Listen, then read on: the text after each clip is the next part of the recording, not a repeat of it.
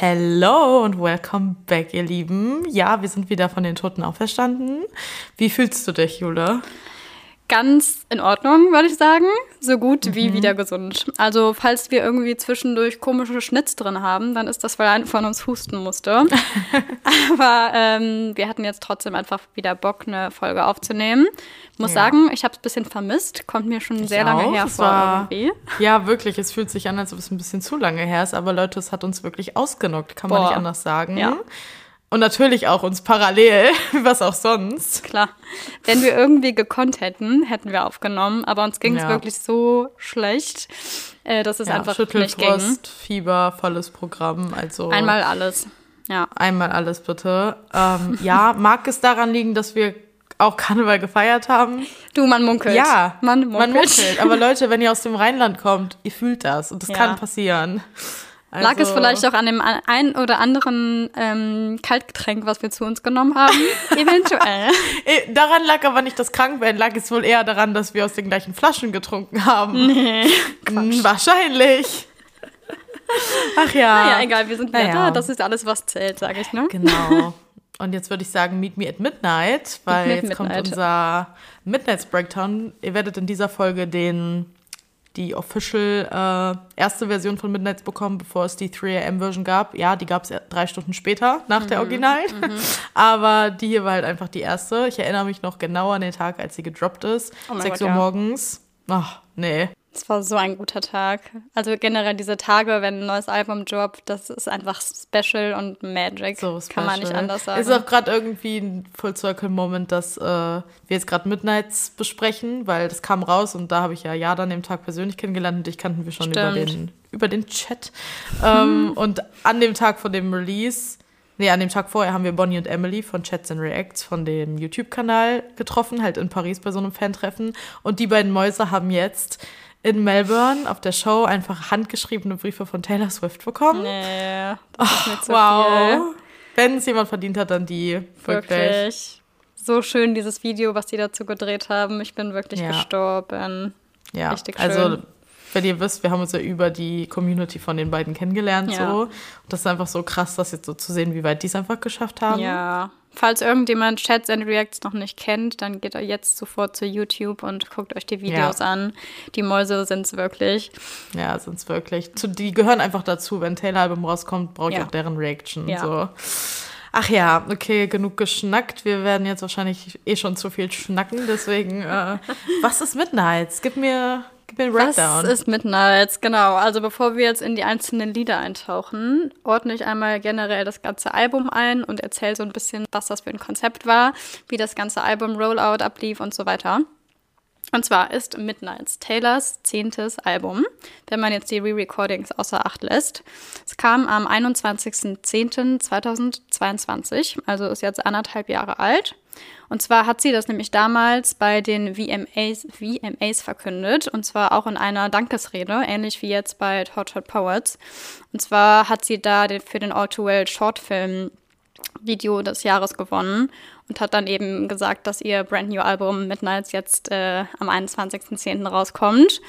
Also sehr, sehr ähnlich. I think I've seen this film before, sage ich da nur.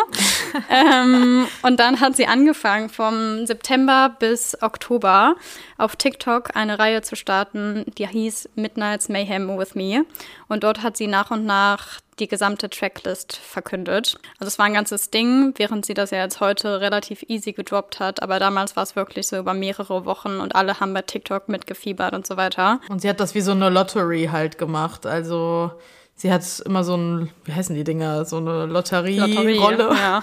ja. So ein Rad. Ähm, gedreht, genau, so ein Rad gedreht und dann hatte die immer so eine kleine Kugel mit einer Nummer und dann hat sie immer aufgelöst, wie das Lied heißt. Also wenn da stand so Nummer 5, dann hat sie aufgemacht, dann war es You're, You're on Your Own Kid und mhm. hat immer so ein paar Worte dazu gesagt.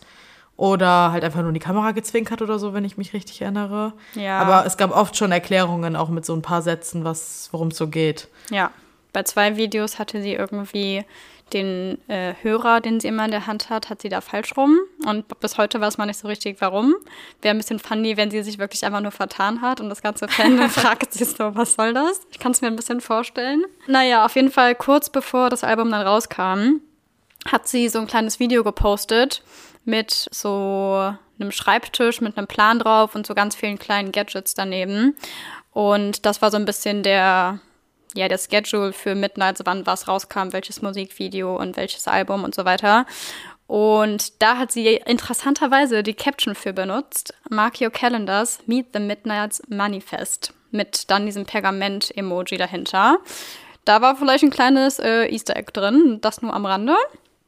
Genau, dann kam am 21.10. um 0 Uhr erstmal das normale Original Midnights mit 13 Liedern drauf. Das sind die 13, die wir jetzt gleich besprechen. Dann hat sie um 3 Uhr nachts noch eine 3 AM Edition veröffentlicht. Das war eine Überraschung, wo keiner was von wusste. Und da hat sie zu geschrieben, Lately I've been loving the feeling of sharing more of our creative process with you, like we do with From the Vault tracks. So it's 3 a.m. and I'm giving them to you now. Also hatte sie quasi noch ein paar extra Lieder im, ein kleines Ass im Ärmel, wo sie gesagt hat, das muss ich jetzt auch noch veröffentlichen. Das sind nämlich äh, Fortsetzungen von der ganzen Geschichte. Dann kam ziemlich direkt danach Anti-Hero ähm, Musikvideo raus. Also Anti-Hero war generell die Leadsingle. Dann kam ein paar Tage später das Bejeweled Musikvideo raus. Im Januar kam noch Lavender Haze Musikvideo. Und dann kam im Mai, einfach fast über, über sechs Monate später, kam noch eine The Dawn Edition raus. Da war dann Hits Different drauf. Das ist ein Bonustrack. Karma featuring Ice Spice, also ein Remix, genauso wie ähm, Snow on the Beach featuring More Lana Del Rey, weil auf der normalen Version hat Taylor, äh, hat Lana nur Backing Vocals und keinen eigenen Part und da haben sich halt voll viele Fans beschwert und Taylor war so, na gut, dann mache ich nochmal eine Version mit mehr Lana drauf. Bei den ähm, Musikvideos hat Taylor überall Regie geführt, wie auch sonst war zu erwarten. Genau, von Anti-Hero gibt es ehrlicherweise unnötig viele Remixes. Genauso wie von Lavender Haze, da gibt es eine Akustik. Nein, nein, nein, Lavender Haze Akustik Version Slate und ich stehe dahinter. Die ja. ist so gut. Ich hatte so eine Obsession mit der. Ja, die ist auch gut. Aber Anti-Hero, das muss nicht sein. Das ist genauso wie Willow damals. Ja, also doch, sorry. die Akustik-Version ist aber auch gut. Ja, aber nicht die ganzen zehn anderen. Es gibt wirklich viele. Diese nee, nicht diese komischen Dubstep-Remixes. Ja, nee. nee. Die sind's nicht. Muss nicht sein. Muss wirklich gar nicht sein. Okay, wenn ihr euch jetzt denkt, schön und gut, aber was ist denn mit Nights? Worum geht's denn da? Und zwar ist das eine Sammlung von Musik, die sie mitten in der Nacht geschrieben hat. Und dabei geht es zum einen um ihre inneren Dämonen, die sie bekämpft, aber auch ihre innere Partymaus, die sie ausleben möchte. Also es ist so eine gute Mischung aus allem. Es geht so wirklich um dieses Nachts im Bett wälzen, weil man irgendwie mit den eigenen Gedanken nicht klarkommt, weil die Gedanken einen killen, gleichzeitig aber auch so die schönsten Momente seines Lebens nochmal sich zurück ins Gedächtnis rufen. Mm, die hat auch selbst geschrieben, für alle von uns, die sich herumwälzen, umdrehen und entschieden haben, das Licht anzulassen und suchen zu gehen, hoffen, dass sie nur vielleicht, wenn die Uhr zwölf schlägt, sich selbst finden werden. Genau. Also so viel zum Konzept. An dem Veröffentlichungs Veröffentlichungstag von Midnights hat sie einige Rekorde gebrochen. Das Album wurde 185 Millionen Mal an dem einen einzigen Tag auf Spotify gestreamt brach damit den Rekord für das meistgestreamte Album innerhalb von einem Tag jemals. Davor war das Drake, jetzt ist es Taylor gewesen. Und war in Deutschland für 57 Wochen insgesamt in den Charts, also mit Anti-Hero. Genau, und generell hat sie übrigens auch an dem Tag den Rekord für die meistgestreamten Interpreten an einem Tag geknackt. Ja, hast du noch was zum Album Midnights generell zu ergänzen? Nee, nur noch mal, dass es halt um 13 schlaflose Nächte ging, halt obviously. Und diese 3am Edition halt darauf schließt, das hat sie zwar jetzt nie, glaube ich, so gesagt, aber das bedeutet wahrscheinlich, dass das nochmal die Tracks waren, die dann um 3 Uhr nachts entstanden sind, die wahrscheinlich noch mehr Tiefe und noch mehr Gefühle rübergebracht haben, die sie richtig krass verarbeitet hat. Das werdet ihr dann in unserem 3am Breakdown auch mitbekommen, weil das sind für mich noch so die mehr vulnerable Songs irgendwie. Ja. Total. Gerade wenn man jetzt so an What If, Could Have, Should Have denkt und sowas. Mhm. Und ich möchte kurz darauf eingehen, wie sie uns damals mit den Visuals komplett durcheinander gebracht hat. Ja. Dieses Midnights with Mayhem, wo sie immer die Songs revealed hat, das sah halt komplett so aus, als würden wir uns auf einen 70s, 80s Rock-Vibe einlassen. Sie mhm. hatte immer so die Klamotten aus den 70s an. Wir dachten halt wirklich so, es geht komplett in diese E-Gitarren keine Ahnung was Richtung. Voll. Und auf einmal droppt das Album, das war halt das übelste Pop-Album, also Iconic, Superior Album, perfektes Album. Mhm. Aber sie, wir waren alle so ein bisschen verwirrt, wo diese Visuals vorher herkamen und wir wissen es bis heute eigentlich nicht. Ich glaube, viel hatte vielleicht eher mit dem Inhalt des Albums zu tun, gerade wenn es jetzt um mhm. so Beziehungen, wie Beziehungen gesehen werden, wie in den 50er, 60ern. Aber eigentlich sind das auch schon wieder ganz andere Jahrzehnte gewesen. Also ich verstehe bis heute nicht ganz, was diese Visuals sollten aus Mayhem. Ich habe das Gefühl, dass Taylor einfach Bock auf den Style hatte, ja. ehrlich gesagt. Und ich glaube, also der Look ist ja auch im Anti-Hero-Musikvideo schon da. Ja. Dieser 70s-Vibe. Aber ich glaube, am Anfang war es da einfach nur ein bisschen verwirrend, weil dann mhm. im Endeffekt war es so voll das Soft und very poppy ja. Album in sehr viel, also bei den meisten Liedern so. Und auch sehr, sehr neuer Pop einfach. Also ist jetzt nicht so 1989 Pop, sondern wirklich komplett neue Sounds einfach. Genau, also die meisten Lieder, vor allem auf der, der Main Edition, also mit den 13 Liedern, hat halt Jack mit Taylor produziert und geschrieben. Da sind zwei Songs dabei, da sind noch mehrere Produzenten mit drauf. Die bespreche ich aber gleich. Die sind bei meinen beiden Liedern, die ich habe. Mhm. Und ähm, bei der 3am Edition kam dann halt Aaron Dessner noch mit drauf. Genau. Yes. Und was mir generell jetzt noch zu dem Album eingefallen ist, wie anders wir das gerade analysieren würden, also in meinem Kopf, wenn wir nicht wüssten, dass Tortured Poets rauskommt. Ja. Weil es ist so jetzt mit so einem Hindsight zu sehen, ich gehe jetzt auch in den Liedern teilweise darauf ein, dass sie es vielleicht doch ganz anders meint, als wir es die ganze Zeit dachten, mhm. als wir nur die normale mhm. Midnights-Version hatten, weil dadurch, dass wir jetzt wissen, dass Tortured Poets höchstwahrscheinlich über den Breakdown und Breakup von Joe und ihrer Relationship ist, wissen wir jetzt wahrscheinlich, dass Midnights Album war, wo sie mittendrin war, Abschluss zu machen. Also mhm. keine Ahnung, es ist irgendwie so, ich habe das Gefühl, das war halt die Phase von absolut verliebt bis hin zu ich mach gleich Schluss. Also von mhm. Lavender Haze bis You're Losing Me ist ja. halt so das Ganze Total. dazwischen, weil You're Losing Me ist ja auch noch ein Track, der später auf noch irgendeine Edition mit drauf kam. Also oh, die Frau hat einige erwähnt, Editions ne? gedroppt.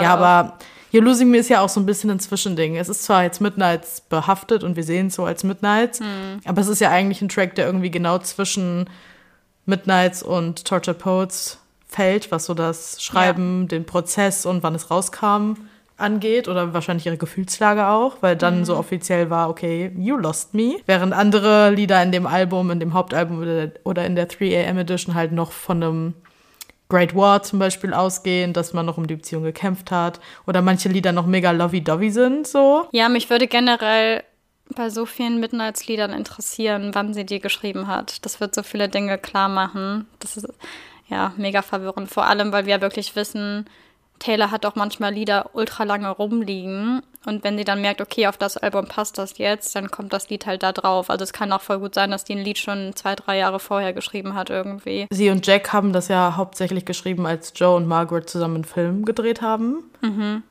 Und das war ja, glaube ich, Anfang 2022. Und You Losing Me wurde Ende 2021 geschrieben. Ich glaube halt wirklich, das war ein kompletter Prozess von dann war wieder alles gut wahrscheinlich, weil warum warst du sonst mit bei den Dreharbeiten und dann warst du in deinem Lavender Haze und alles, was du eigentlich gefühlt hast. Aber der Prozess hinweg war dann vielleicht wieder irgendwann so, ja, you're losing me, so. Hm, ja, ich glaube, es war echt ein richtiges On-Off-Ding. Und ich glaube, es war mega der, der lange Weg, bis die gesagt haben, die trennen sich jetzt wirklich. Ja, vor allem, wenn You're Losing Me so früh schon entstanden ist, aber sie es ja nie released hat und das eigentlich gar nicht auf Midnight sollte, war ja eigentlich noch anscheinend hat er sie noch nicht verloren. Aber ja. dann hat sie es rausgebracht, als sie ihn doch verloren hat, so irgendwie. Und sie war so, okay, jetzt droppe ich's. Ach, krass. Okay, sollen wir erstmal mit, ähm, mit dem Lighthearted-Lied anfangen und ja, dem bitte. ersten Song auf Midnights. Und zwar ist das Lavender Haze. Ähm, erstmal Iconic Opener, einer, ja. den man nicht vergisst, einer von ihren besten Openers, gar nicht jetzt liedtechnisch, sondern einfach rein vom Inhalt und wie perfekt das dieses Album öffnet. Die Sounds beschreiben perfekt, wie dieses ganze Album wird, weil das ist weder ein zu Hardcore-Pop-Lied noch ein, eine Ballade. Es ist halt so, wie sich wirklich ein Lavender Haze anfühlt. Mhm. Besser kann man dieses Lied nicht beschreiben. Und ich meine, sie fängt das Lied an mit Meet Me at Midnight. Also Besser geht's eigentlich nicht. Ja. Sie selber hat zu dem Lied gesagt, dass sie die Formulierung Lavender Haze gefunden hat, als sie den Film Mad Men geschaut hat. Und sie meinte dann irgendwie so, ja, hä, hört sich cool an, hat das dann gegoogelt. What? Richtig Taylor einfach, ja. Und sie meinte dann, sie hat es gegoogelt und fand heraus, dass es in den 50ern eine typische Formulierung war, um zu beschreiben, dass man verliebt oder richtig in Love ist. Und dann meinte sie so, ja, das muss ich halt in einen Song einbauen. Das ist so richtig typisch Taylor Thoughts einfach wieder. Die Quote, die sie zu dem Lied selber gesagt hat, das beschreibt es auch eigentlich ganz gut ist It's like if you were in a lavender haze that meant that you were in that all-encompassing love glow and I thought that was really beautiful. And I guess theoretically when you're in the lavender haze, you'll do anything to stay there and not let people bring you down off that cloud. And I think a lot of people have to deal with this now, not just quote unquote public figures, because we live in the era of social media. And if the world finds out that you're in love with somebody, they're going to wait in on it. Like my relationship for six years, we've had to dodge weird rumors, tabloid stuff, and we've just ignored it. And so this song is about the act of ignoring that stuff and protect the real stuff. Hm. So, so hm. gut erstmal. Also, und da sagt sie halt literally noch, es ist über Joe. So, und das, was die beiden miteinander sich aufgebaut haben und über die ganzen Jahre geschützt haben und was das Lied ist essentiell ja auch darüber, dass die in ihrer Bubble sind und für sie das Wichtigste und Schönste ist, dass Joe immer auf alles geschissen hat, was die Medien gesagt haben in ihrer mhm. Reputation-Era, generell immer. Ich gehe mal nur auf ein paar Lyrics ein. Ähm, Verse 1. Staring at the ceiling with you, oh, you don't ever say too much, and you don't really read into my melancholia. Eigentlich gar nicht so auffällige Lyrics, aber ich wollte die direkt nehmen, weil ich das so krass finde. Das sind jetzt einer der ersten Lyrics, wo ich nämlich jetzt voll den Spin sehe, seitdem wir wissen, Tortured Poets kommt raus. Weil eigentlich bedeutet das ja nur so, er ist eher in seiner eigenen kleinen Welt manchmal, er ist ruhig und die haben so ihr Ding aber dass jetzt irgendwie der letzte Part voll auffällig ist, nachdem sie bei You're Losing Me sind. How can you say that you love someone you can tell is dying? I sent you signals and bit my nails down to the quick.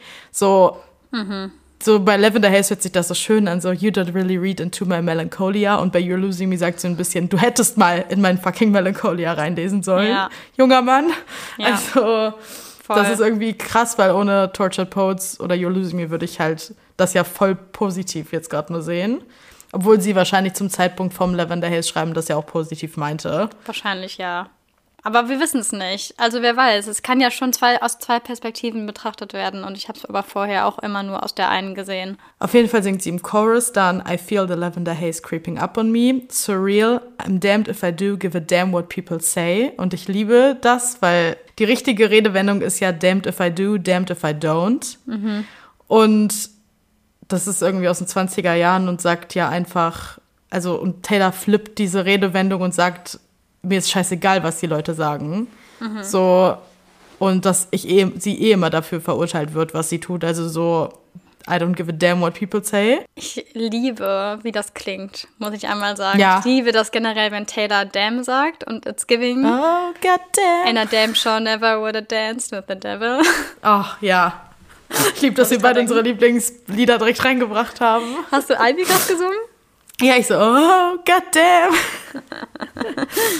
Auf jeden Fall habe ich noch einen ähm, Auszug aus einem Interview von 2019 gefunden zum da ging es um Young Women in the Music Industry und ich fand das ganz cool, was sie dort gesagt hat auf das passt nämlich sehr zu diesem Lyric, den sie dort mit eingebracht hat. Da hat sie gesagt, I would say it's important to know that you are damned if you do and you are damned if you don't. There is a negative connotation, a ridiculous accusation, or a rude stereotype that can be hurled at a woman for doing anything or not doing anything. So focus on your idea of right and wrong, your idea of who you should be, your idea of what's cool, not everyone else's, because it's, because it's never all gonna match up. So, mhm. und das mhm. ist krass, dass sie das schon 2019 gesagt hat und das genauso jetzt weiter in ihrer Beziehung einfach gesehen hat, weil es ja auch so ist. Ja, aber daran merkt man halt voll, es sind halt nun mal ihre Geschichten. Es ergibt halt so Sinn, dass sie das halt so natürlich einfach erzählt. Ja, und dass sie es, wie egal, also so sehr die Presse ihr das auf so abstempeln will, dass sie sich mal darum so Sorgen machen sollte, wie sie so rüberkommt, dass sie einfach sagt, es ist mir scheißegal, ich weiß ja, ja, was ich habe. Und sie singt dann ja auch No Deal, the 1950s shit they want from me. Finde ich erstmal cool, dass sie das singt, nachdem halt Lavender Haze ein Begriff aus den 50ern ist. Mhm. Passt halt mega gut. Aber auch dieses die Erwartung, so 1950s-Shit, was Frauen, von denen wurde erwartet, okay, du wirst eine Hausfrau oder heiratest mhm. oder du bist halt eine Bitch, so literally, wenn du jetzt ja. nicht unter die Haube kommst, so. Mhm. ähm, und das ist heute noch das Bild ist, was Leute von Taylor haben oder ihr aufzwingen wollen. Ja, genau. Und dann singt sie halt I just wanna stay in that lavender haze. Und das ist auch sehr, das, das, das betont sie eigentlich immer, wenn es um Joe geht. Sowohl negativ als auch positiv. Ich meine, bei Lover singt sie There's a dazzling haze and a mysterious way about you, dear. Während sie dann in The Great War, wo wir in nächster Folge drauf eingehen, schon wieder singt Somewhere in the haze, got a sense I've been betrayed. Oh, stimmt, ja. Was dann ja schon wieder den negativen Aspekt des Lavender Haze wahrscheinlich rüberbringt, der später zu einem, mehr zu einem Battlefield Haze wurde als zu einem ja. Lavender Haze. Im nächsten Chorus geht sie weiterhin darauf ein, wie die Medien halt mit allem umgehen und auf sie eintrampeln, dass man immer fragt, wann wird sie endlich heiraten? All they keep asking me is if I'm gonna be your bride. Und ich finde ein sehr wichtiger Satz und maybe mein Lieblingslyric aus dem Lied ist The only kind of girl they see is a one night or a wife. Ja. Weil das so true für so viele, die im Fokus stehen für Frauen ist oder generell einfach für Frauen. Ja. So dieses, hey, was, warum Frauen müssen sich immer festlegen? So entweder bist du, bist du nur ein One-Night-Stand, willst du den irgendwann heiraten? So, es gibt keinen dazwischen. Hm. Und Joe scheißt halt drauf. Und das ist das Wichtigste, was so für sie zählt. In der Bridge singt sie ja noch so ein bisschen, es ist sarkastisch, aber so ein bisschen so talk your talk and go viral. I just need this love spiral, get it off my chest, get it off my desk. So, solange sie ihren Love Spiral, ihre rosarote Brille anhat mit Joe, was nicht immer positiv ist, aber in dem Fall für sie positiv war, gerade in ihrer Rap-Era. Ist egal, was Leute sagen. Das ist genau wie bei This is why we can't have nice things, wo sie singt Here's to my baby, he ain't reading what they call me lately weiß nicht, was ich noch zu dem Lied sagen soll. Das ist, obwohl ich dafür sehr viel gerade so gesagt habe, ist es sonst eigentlich sehr selbsterklärend. Aber wichtig, wenn ich jetzt gerade noch mal so drüber rede, wichtiges Lied, wichtige Message. Ja. Und ich glaube, auch wenn es jetzt gar nicht mehr Joe in ihrem Leben ist, dass auf jede Beziehung, die sie hat oder auch jetzt mit Travis, das ja essentiell das Wichtigste für sie ist, dass die Person drauf scheißt, was die Medien über sie sagen, sondern man sie einfach kennenlernt. Total. Und ich finde es auch einfach gut, dass Taylor mit so einem Lied startet und nicht mit einem Breakup-Song. Oder ja, was heißt Breakup-Song? Ja. Ich finde, Midnights hat bis auf You Losing Me gar nicht so einen eindeutigen, klaren Breakup-Song, sondern das ist ja wirklich alles dieses, diese Zwischenstays, diese Uncertainty, die irgendwie durchklingt. Ja, genau, von Liebe bis hin zu, wir kämpfen gerade in unserem letzten Kampf, um diese Beziehung zu retten. Ja. So. Genau. ja, deswegen ist Lavender Haze einfach ein schöner, lighthearted Opener in das Album irgendwie mit den perfekten Sounds. Vielleicht ja auch wirklich ein bisschen, also ja, es waren schlaflose Nächte, aber auch einfach ein bisschen chronologisch geordnet, wie das so ein bisschen gelaufen ist dann in der Beziehung. Also klar, dazwischen kommen jetzt Lieder, die wir überhaupt nicht auf Joe beziehen. Aber vielleicht die über Joe sind, hat sie auch so ein bisschen chronologisch eingeordnet. Am Anfang war es Lavender Haze, irgendwann kommt Sweet Nothing und dann kommt Great War, so die Songs, wo wir uns am ehesten denken, die sind über Joe. Ja. So ein bisschen der Breakdown von allem. Das kann sehr gut sein. Okay, bitte ähm, analysiere für mich das beste Lied, was ich hier gehört habe. du liebend gerne. Als zweites kommt nämlich Maroon. Okay, ich würde gerne mit dem Titel erstmal anfangen, weil Maroon ist ja ein dunkles Rot. Und das ist für mich so ein bisschen die erwachsene, reife Variante von dem Lied Red, von dem Album Red. Generell gibt es einige Parallelen, würde ich sagen. Und sie benutzt halt im Laufe des Liedes immer wieder die Farbe Maroon als Metapher für verschiedene Sachen. Das ist auch wieder so ein Lied, wie wir gerade meinten, das ist nicht so ganz eindeutig einzuordnen. Also es ist jetzt weder ein Happy Love Song durch und durch, noch ein Breakup-Song, sondern es sind eher so verschiedene Stages, die auch so erkundet werden, sag ich mal. Ja, man weiß bis heute nicht, über wen es wirklich ist. Ob es wirklich Jake ist, ist es Harry, ist es Tom Hiddleston. We don't know. Genau. Und zwar finde ich nämlich, dass man die Strophen einteilen kann in erstens so die Happy-Phase der Relationship, wo gerade alles irgendwie gut ist. Dann kommt halt immer der Chorus, der halt immer der gleiche ist. Und dann kommt so ein bisschen der Downfall, beziehungsweise ja, so ein, wie so ein Streit oder das, was halt in der Beziehung schlecht läuft. Und am Ende singt sie halt darüber, wie sie die Person verloren hat und es wirklich vorbei, vorbei ist. Und das Lied geht halt damit los, dass man merkt, es sind zwei Leute, die sich halt sehr, sehr gut kennen und die halt regelmäßig das Zeitgefühl verlieren, wenn sie beieinander sind. Dieses Cause we lost track of time again, like you were my closest friend. Das macht Taylor generell relativ viel, dass sie halt in Beziehungen den Mann oft auch als close friend bezeichnet. Mhm. Könnte halt auch sein, dass sie wirklich vorher befreundet waren, bevor es quasi eine romantische Beziehung wurde. Ähm, in welchem Lied macht sie das nochmal noch? Da sagt sie irgendwie, ah, I hate accidents except when we went from friends to this. Ja.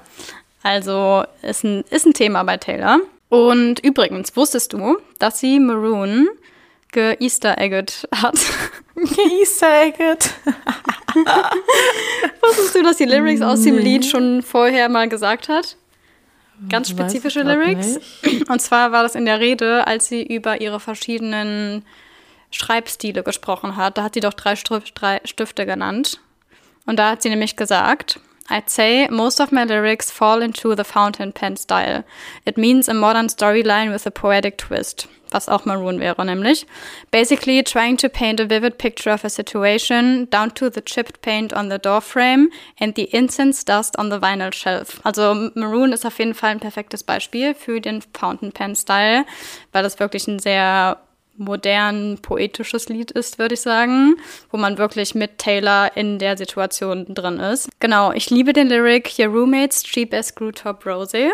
Erstmal ein Zungenbrecher, aber einfach richtig schlau gewordet, sodass man merkt, die beiden sind zusammen auf dem auf dem Boden von der Person, die einen Roommate hat anscheinend. Und von diesem Roommate ist der Rosé, den die trinken oder der halt schon wieder leer ist. Genau, und dann im Chorus singt sie And I chose you, the one I was dancing with in New York, no shoes, looked up at the sky and it was. The burgundy on my T-Shirt when you splashed your wine into me. Und dann fängt sie halt an, Sachen zu beschreiben, die alle die Farbe haben Maroon, ohne dass sie das Wort Maroon wirklich ausspricht. Genauso How the Blood Rushed into My Cheeks, auch wieder Maroon. The mark you saw on my collarbone, the rust that grew between telephones, the lips I used to call home, so scarlet, it was maroon. Was mich hier verwirrt, wo ich mal gerne auch deine Meinung zu hätte, ist das Wort mhm. scarlet. Weil ein Scarlet ist halt ein helles Rot. Und sie singt jetzt in mehreren ähm, Lines, so scarlet, it was maroon. Und ich frage mich so damit, ob sie damit meinte, die, die Liebe oder die Beziehung war am Anfang scarlet, hellrot und dann mhm. wurde sie mhm. Maroon oder ob, ob das was anderes zu bedeuten hat. Ich kann das nicht so ganz interpretieren irgendwie. Also mir kam jetzt gerade in den Kopf der Film, äh, das Buch The Scarlet Letter. Das okay. ist ja ein bisschen davon nachgemacht, dieses, kennst du den Film mit Emma Stone, Easy A, wo sie so dieses, ja. diesen roten Buchstaben hier trägt und da wird, vielleicht hat das ein bisschen mehr mit So Scarlet, It Was Maroon, ist da mit gerade die Medien ein bisschen mit reinbezogen oder wie die Öffentlichkeit die Beziehung gesehen hat, so ein bisschen dieses wieder, du wirst als Schlampe dargestellt. Mhm. Ja, aber es macht halt schon Sinn, dass sie auch die Farbe damit meint, oder nicht? Ja, ich meine, Scarlet ist Scharlachrot. Ja, so. das ist halt schon helleres als, also als Maroon auf jeden Fall. Vielleicht will sie sagen, so Scarlet, it was Maroon, also schon wieder so hell. Eigentlich ein gutes Rot, dass es schon fast wieder ein dunkles war. Also so ein bisschen das ins mhm. Negative bringen. Oder ich frage mich halt, es war eigentlich Scarlet, aber sie hat das Maroon gesehen. Für sie war es Maroon. Und jetzt im Nachhinein erkennt sie, dass es vielleicht doch Scarlet war. Ja, deswegen, also dass da Scarlet war und jetzt ja, weil das eine zehn Jahre später vielleicht eine Nacht in ihrem Leben ist, wo sie darüber nachdenkt, ist es mhm. jetzt Maroon im Hindsight. So. Ja, das kann sehr gut sein. Weil eigentlich muss man nämlich auch sagen, dass Taylor in ihrer Lover-Era erkannt hat, dass Liebe, wahre Liebe, gar nicht rot ist, sondern gold. Sie hat ja wirklich in Daylight gesungen. I once believed love would be burning red, but it's golden like daylight. Und ja, das wird sich bald wahrscheinlich auch nochmal ändern. das kann sehr gut sein, nach The Alchemy. Vielleicht äh, wird jetzt auf dem Album ganz klar, dass äh, echte Liebe Viva Las Vegas heißt. Oder Florida, who knows, ey. Who knows. Ähm, ja, auf jeden Fall so oder so, wus also wusste sie eigentlich schon, dass es nicht das Wahre ist, ob es jetzt Red oder Maroon ist oder whatever, aber es ist halt nicht Golden. Deswegen kann man eigentlich schon davon ausgehen, dass das nicht über Joe ist, finde ich. Also wenn, dann ja, ist es, glaube ich, die Anfangsphase von denen gewesen, aber eigentlich ist Herr Joe der Golden Boy für sie. Ja, ich, das habe ich auch noch nie mit Joe verbunden. Und wie gesagt, sie sagt ja spezifisch, es geht über 13 Dinge in meinem Leben oder Situationen in meinem Leben, über die ich schreibe. Das hm. das vieles davon hat ja wahrscheinlich gar nichts mit Joe zu tun. Ja, das Einzige, was mich an dem Lied an Joe erinnert, ist der Lyric You were standing hollow-eyed in the hallway, weil es mich sehr an Hits Different erinnert. Aber Hallway ist das 1989-Wort, also es kann genauso gut Harry sein. Hm. Meinst du, so. es über Harry? Nee, also ich glaube, das ist immer noch über Jake Gyllenhaal vielleicht. Oh, oh. Ja, weil Brooklyn broke my skin and bones, the one ja, I was stimmt. dancing with in New York. Ja. No shoes. Und jetzt sagt sie, um, your organic shoes in your million dollar couch. Es ist ja schon sehr, weil es einfach Red ist. Es ist halt sehr Jake. Da denken wir halt automatisch dran, wenn so ein Red geht. Mhm. Für mich habe ich immer gedacht, das hört für in, in my head ist es immer über Tom Hiddleston, weil The One I Was Dancing With in New York, sie weiß, wir wissen, sie hat mit Tom Hiddleston in New York auf der Met Gala getanzt. Ja, stimmt. Und es ist ein sehr mature Song, also der Song ist sehr erwachsen, finde ich. Ja. Aber andererseits, okay, wenn sie jetzt Red reflektiert, ist es ja auch erwachsen, also... Ja, ja. Ich ja, denke, es geht ist, um eine dieser Beziehungen. Ja, es ist auf jeden Fall bis heute nicht so ganz geklärt, würde ich mal sagen, vom Fandom. Ich muss sagen, mein favorite Lyric aus diesem Lied ist eigentlich der einfachst geschriebene, aber ich finde, der sagt so viel aus. Und zwar I feel you no matter what. Ich finde mhm. den so schön. Also wirklich dieses, ich fühle dich ganz egal, was gerade ist, ganz egal, wo wir gerade sind, egal, was gerade die Situation ist, ob wir gerade streiten und du bist am Heulen, ob wir gerade eine richtig schöne Nacht zusammen hatten. Ich, I feel you einfach. Ja. Und es ist so simpel, aber so schön. Und dann auch interessant, danach singt sie nämlich The Rubies That I Gave Up. Und Rubies sind ja Edelsteine, somit die wertvollsten, die halt auch rot sind. Also war wieder nicht äh, zufällig gewählt hier. Und ähm, sie hat halt ihre edelsten Edelsteine quasi aufgegeben für die andere Person. Also ja. Erinnert auch ein bisschen direkt an Bejeweled, wo wir nachher drauf eingehen. Also ja. ein bisschen dieses Thema, ich gebe meinen Schimmer ab, um mit dir zu sein. Und das hindert ja. jetzt zwar wieder ein bisschen auf Joe, aber da müssen wir auch wieder an Jake denken, weil sie singt in All Too Well. Ever needy, ever lovely jewel, whose shine mhm, reflects on mhm, you. Also mhm. wenn dachtest du, wer ich bin, dass ich das alles so Stimmt. für dich aufgebe. Deswegen ja. finde ich, ist es auch schon wieder sehr Jake-lastig. Es ist auch im Endeffekt egal, um wen es geht, sieht es halt perfekt. Ist halt ein sehr gutes Lied. Das ist ein absoluter Fan-Favorite auch. Äh, genau, und danach hat sie halt geändert von And I Chose You zu And I Lost You, wo wir dann halt wissen, die Beziehung ist vorbei. Dann wiederholt sich aber der äh, Chorus einfach. Und dann kommt die Bridge, ah nee, gar nicht. Die, sie singt vorher nämlich den Chorus zweimal. Das ist ein sehr wichtiges mhm. Detail.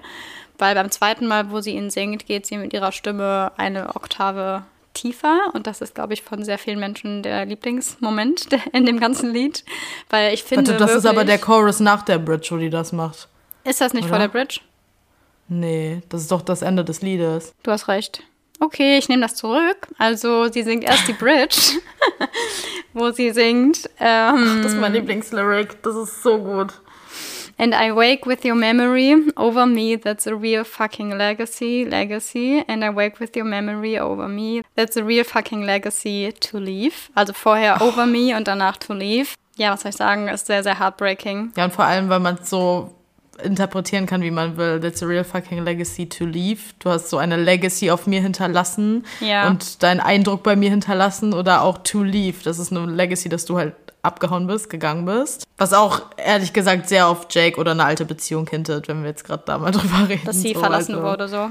Ja. Stimmt schon. Ja, und danach kommt die Stelle, die ich eben meinte, wo sie mit ihrer Stimme so tiefer wird auf einmal. Ach, und das wow. ist einfach, ich finde, ihre Stimme klingt da wirklich, als wäre sie Maroon. Also ich kann das nicht ja. anders beschreiben. Ja, ja, ja, Stimme 100%. klingt Maroon. Das ist ganz krass. Sie, ich sehe, die Stimme hört sich dort an wie New York in der Nacht und Maroon. Ja. Ich kann es besser kann man ja. nicht beschreiben. Nee, also das ist wirklich oh, so gut, das ist wie eine Droge, finde ich. Ich, brauche das als Secret Song, ich brauche das. Ja. Bitte Taylor, du hast es schon zwei, drei Mal gegönnt. Gönn es noch mal. Mhm, voll. Oh, ich bräuchte es so sehr. Vor allem auch noch mal auf bei dem Lied kurz generell auf die Sounds eingehen der Anfang. Hm. Du bist direkt drin. Wenn du den ersten Beat hörst, du bist in dieser Welt. Ja. Das ist so. Dum, dum, dum, Vor allem, ich kann dir nicht sagen, wieso, weil das kein einziger Lyric ist in dem Lied. Aber sie singt ja, dass sie halt tanzen und barfuß und in New York und dass sie halt nach oben gucken und den Himmel sehen. Mhm. Und ich weiß nicht wieso, aber in meiner Vorstellung waren die einfach immer auf einer Dachterrasse. Immer. Ja, bei mir auch. Obwohl sie das nirgendwo singen, das kann doch auf der Straße sein. Ja, eigentlich schon, aber irgendwie passt es so gut, weil. Oder?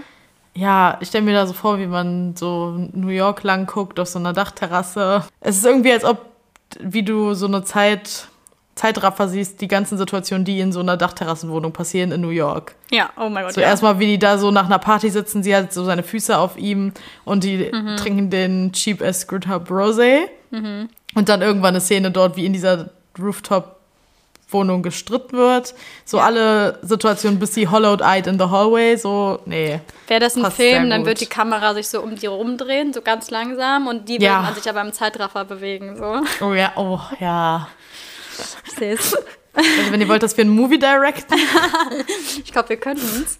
Wir könnten es, wir könnten es auch. Okay, möchtest okay. du weitermachen? Ja. Okay, kommen wir zu dem besten Single, die diese Frau je rausgebracht hat. Die beste. No Halleluja. comments to this. Das ist bis heute das Beste, was sie an einer Radiosingle rausgebracht ja. hat. Es Period. ist not no topping here. Ähm, erstmal muss ich zu Anti-Hero. Da sind wir jetzt übrigens. Hi, wir sind bei Anti-Hero. Hi, it's me. It's me, hi. Ähm, dazu sagen, dass die, das hattest du ja schon gesagt, die Lead-Single kam an demselben Tag raus wie das Album, was ja auch manchmal nicht typisch ist. Oft werden ja Lieder vorher gedroppt oder gerade so so Lead-Singles, die eigentlich so durch die Decke gehen, aber sie jetzt an dem Tag selbst gedroppt und auch das Musikvideo. Ist auch ein vivid Memory von mir, wie ich mit Jad in diesem Café in Paris sitze und wir diese live den Countdown da gucken auf YouTube und absolut ausgerastet sind. Diese Franzosen sich alle dachten, who the fuck are these crazy girls? genau, das kam auch am 21.10. raus. Dann, ja, grundsätzlich erstmal, um kurz zu beschreiben, was ein Anti-Hero ist, ist halt auch ein Protagonist oft in irgendeiner Geschichte, der aber nicht so die traditionellen Eigenschaften aufweist, wie man von einer Hauptfigur erwartet, sondern eher aus, aus Eigennutz handelt. Genau, so, also eigentlich so nicht dein typischer Held wie Batman oder Superman oder keine Ahnung, was, don't judge me, ob ich hier gerade was Falsches sage. Ähm, aber ja, trotzdem sind Anti-Heroes oft die, wo Leute trotzdem ihren Blick dran haften lassen und nicht weggucken können, weil die Story so intriguing ist, aber eigentlich oft so mehr self-destructive oder egoistisch ist. Kurz generell muss ich dazu sagen, während ich es analysiert habe, wie oft mir aufgefallen ist, dass dieses Lied The Archer ist. Also es ist, oh. hat sie selber sogar mal erwähnt, dass das halt sehr so ein Gegenpart ist. Also nicht ein Gegenpart, sondern wie so ein Sister-Song gefühlt, wie sie so das thematisiert. Aber mir ist es so krass diesmal lyrically aufgefallen, dass das literally die gleichen Lieder teilweise sind. Mhm. Was Taylor selber zu dem Lied gesagt hat, ist wichtig. Ohrenspitzen. Sind gespitzt. Antihero is one of my favorite songs I've ever written. I really don't think I've delved this far into my insecurities in this detail before. I struggle with the idea that my life has become unimaginable unimaginably sized, and I, not to sound too dark, but I just struggle with the idea of not feeling like a person. This song is a real guided tour throughout all the things I tend to hate about myself, and it's all those aspects of the things we dislike and like about ourselves that we have to come to terms with if we are gonna be this person. So I like Antihero a lot because I think it's really honest. Und ich finde es so krass, also das ist so schön gesagt, aber wie krass persönlich eigentlich, also dass ja. sie selber sagt, I struggle with the idea of feeling like a person. Wie dark ist das eigentlich, wenn man mal drüber nachdenkt? Voll. Also, dass sie literally ihres Heißt nicht mehr in jedem, jeder Hinsicht nicht mehr wahrnehmen kann. Voll. So, wie willst du, du kannst dich da auch nicht reinversetzen. Was, wie muss es sein, dieses Ausmaß an Fame zu haben? Das Ding ist, niemand kann sich in Taylor hineinversetzen, weil Nein. niemand ist auf ihrem Level. Und ich glaube, das macht es auch nochmal so schwierig, dass sie niemanden hat, der es versteht. Niemand anderes ja. auf der Welt kann das irgendwie nachvollziehen, außer sie selber. Und ich finde deswegen auch das Musikvideo so gut gemacht, übrigens. Ja, zu dem Musikvideo, das kam genau an demselben Tag auch raus. Die Musikvideos gehen wir jetzt hier nicht groß drauf ein, weil was nee. sollen wir jetzt hier etwas Visuelles, was wir nicht gut beschreiben können, beschreiben. Deswegen guckt es mich einfach gerne an. Und ich denke mal, die meisten kennen halt auch schon die Musikvideos. Aber es beschreibt sehr gut eigentlich genau, was das ganze Lied thematisiert. Mhm. Ähm, ein bisschen so, als ob ihr zweiter oder ihr alter Ego dort auftaucht, der sie immer destructen will. Destructen? Der sie immer zerstören will. Destroyen. Destroyen. Noch ein Fun Fact, bevor ich auf die Lyrics eingehe. Sie musste irgendwann festlegen, was dieses Lied-Single wird, hat sich dann für Anti-Hero entschlossen und hat dann wohl Jack angerufen und ihm aber so richtig vorgepitcht und gesagt, dass er sich bereit machen soll, dass das vielleicht nicht so eine gute Idee ist und so ein Ding ist, aber sie will es unbedingt machen, weil eigentlich geht man davon aus bei einem Popsong, dass der sehr repetitive sein soll und Leute gut mitsingen. Und sie meinte so, hä, es geht halt nicht, weil ich singe da so Sachen wie Did you hear my covered narcissism, my disguise as altruism und so mhm. richtige Zungenbrecher. Und sie meinte so, es kann sein, dass das Ding floppt und dann wird es halt einfach eins ihrer biggest fucking Hits ever. Zu und Recht. gefühlt die ganze Welt kennt dieses Lied. Also ja. da, da hat sie selber eigentlich genau beschrieben, wie self-destructive sie ist mit ja. dieser Aussage, so dass sie direkt so dachte, nee, Stimmt. das wird nichts, so das wird nichts. Gehen wir auf Verse 1 ein und auch einfach der most relatable lyric. I have this thing where I get older, but just never wiser. Relatable, Taylor Mouse, können wir, glaube ich, irgendwie alle verstehen, wenn man in seine Jährchen kommt. wow. In seine Jährchen. In seine Jährchen. Äh. ich, das hat sie wohl, also irgendwie kommt dieses Zitat ursprünglich von Oscar Wilde aus dem ja. Bildnis des Dorian Gray und da sagt er eigentlich, mit dem Alter kommt die Weisheit, aber manchmal kommt das Alter auch allein. Das oh. ist eigentlich ja. perfectly on point gebracht, was sie damit sagen will. Es gibt schon einige Lyrics von ihr, die so ein bisschen auf das Ganze zurück führen. Unter mhm. anderem mhm. in The Archer, was sehr oft jetzt noch vorkommen wird, singt sie I never grew up, it's getting so old. Inhaltlich genau das gleiche. Und in Nothing New, wo das ganze Thema ja eigentlich von diesem nicht älter werden handelt. How can a person know everything at 18 but nothing, nothing at 22? Ich glaube, das ist so ein universal Feeling, dass man das Gefühl hat, mit 18 wusste man genau, was man aus seinem Leben machen will. Man hat die ganze Welt zu Füßen, denkt so, ich weiß alles. Und jetzt so, ich bin jetzt 25 und denke mir so, what the fuck's going on? What am I doing here? Ich glaube, das Gefühl kennt jeder. Ja. Dann singt sie Midnights become my afternoons when my depression works the graveyard shift of all the people all of the people I've ghosted stand there in the room. Erstmal zu das ist so smart formuliert when my depression works the graveyard shift. Einfach zu sagen, okay, meine Depression kicken am allermeisten nachts, weil eine Graveyard Shift 0 bis 8 Uhr morgens ist, so Midnights halt. Ja. Und das consumed ihre ganzen Midnights, was auch wieder thematisch zum Album halt perfekt passt. Und all of the people I've ghosted stand there in the room. Also, dass diese Ängste an Erinnerungen von Menschen sie so plagen. Vielleicht geht sie damit auch ein bisschen auf die Rap-Era ein. Alle Leute, die sie throughout her career so komplett nicht, was heißt geghostet, aber die sie einfach verloren hat. Aber wie sehr sie damit doch zu kämpfen hat eigentlich. Und das ist auch wieder zurückzuführen zu The Archer, wo sie singt, I wake in the night, I pace like a ghost. The room is on fire, invisible smoke, and all of my heroes die all alone. Help me hold on to you. So, dass Stimmt, sie so ein bisschen ja. mehr in der Geisterperspektive, während jetzt die Geister sie ja eher so ein bisschen haunten. Dann im Pre-Chorus singt sie, I should not be left to my own devices. They come with prices and vices. I end up in crisis. Erstmal, nee, ich liebe, wie sie float. Go off Rap Girl. Nee, der Reim ist da. Ja. Und ich finde, das beschreibt eigentlich perfekt dass wie sehr ihre Kreativität, für die sie so gefeiert wird oder gehatet wird, auch so krasse Schattenseiten mit sich bringt, dass sie so deeply sich da drin verliert in ihrer Fantasiespirale, dass sie manchmal, auch wenn ihre Devices eigentlich positiv sein sollten, so schreibt deine Songs Girlie, dass es für sie auch manchmal sein kann, oh mein Gott, ich gehe absolut in meiner Spirale von meinen ja, ganzen Ängsten und so unter. ja. Dann. Mhm. Und dann finde ich diesen kleinen Zwischenpart singt sie ja Taylor's Oldest Time. Das ist ja aus Die Schöne und das Biest, was ja auch so ein bisschen andeutet. Also dieses Taylor's Oldest Time passt so perfekt zu dem Begriff Anti-Hero, weil Anti-Hero ist so Taylor's Oldest Time. So jeder kennt die Geschichte von einem Anti-Hero. Sie sagt, das hier gerade ist wieder eine typische Anti-Hero-Geschichte. Aber merkt euch das mal, weil ich dazu gleich dieses Thema Schön und das Biest ganz cute finde zu einer anderen Stelle aus dem Lied. Okay. Danach singt sie I wake up screaming from dreaming. One day I watch as you're leaving, cause you got tired of my scheming. Es sind wieder ihre Ängste, die sie plagen. Sie singt in The Archer. I've been the Archer, I've been the prey. Who could ever leave me, darling, but who could stay? Ist inhaltlich literally wieder das Gleiche. Außerdem geht sie auf dieses Thema Scheming auch in dem Lied Mastermind ein, auf das wir nachher noch zu sprechen kommen. Dort singt sie nämlich No one ever wanted to play with me as a little kid, so I've been scheming like a criminal ever since. Und dann singt sie It's me, hi, I'm the problem, it's me. Und ich finde, sie singt das so wie so ein Geständnis. Also das ist so ein bisschen, die, die wirkt da so silly. Das ist ein bisschen so, okay, hi, als ob man mit seiner Schulter so nach oben zückt, so, ja, it's me, hi, I'm the problem, it's me. So, ich muss zugeben, vielleicht bin ich auch einfach das Problem. Nachdem ich das Narrativ immer bekomme, kann es auch sein, dass ich tatsächlich manchmal das Problem bin.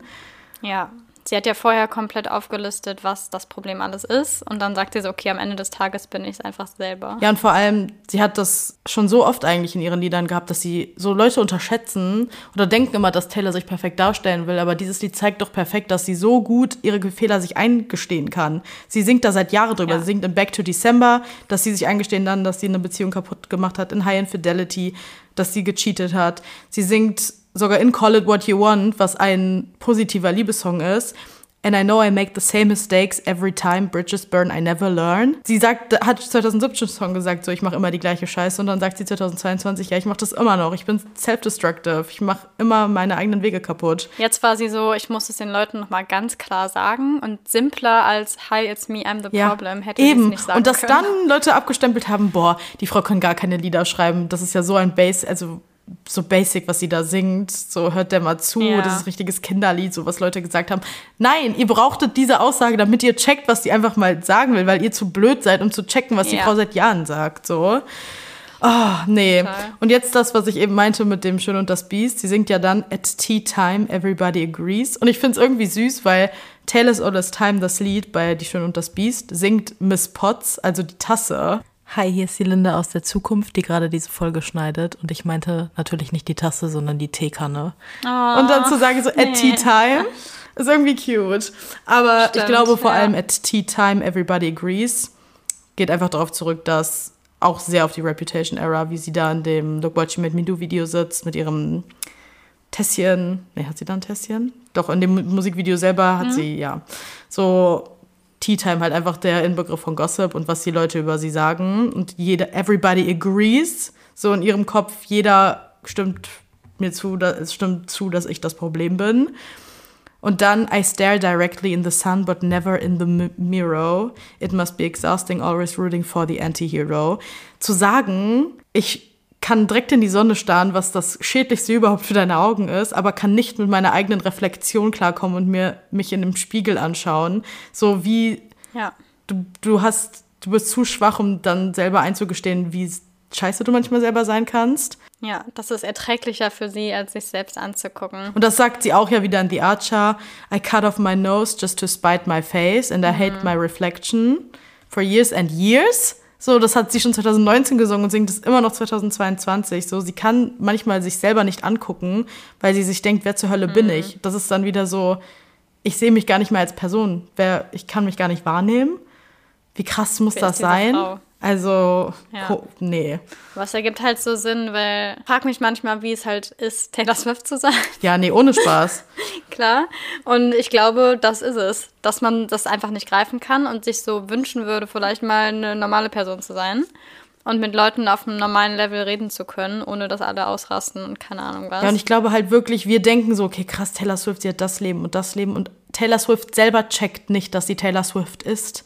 Das nee. ist halt das. Ich glaube, sie hat so gelernt über ja. die Jahre, kann sie das gar nicht mehr differenzieren. Also so, dass sie, also das ist doch, also wie willst du das denn auch sonst fathom? Kannst du nicht. Nee, wenn du so ein großes Fandom hast von wirklich Millionen Menschen, das kann man sich ja nicht vorstellen, wie viele Menschen dich einfach lieben und dich komplett vergöttern und für dich sterben würden, obwohl die dich noch nie gesehen haben. Mhm.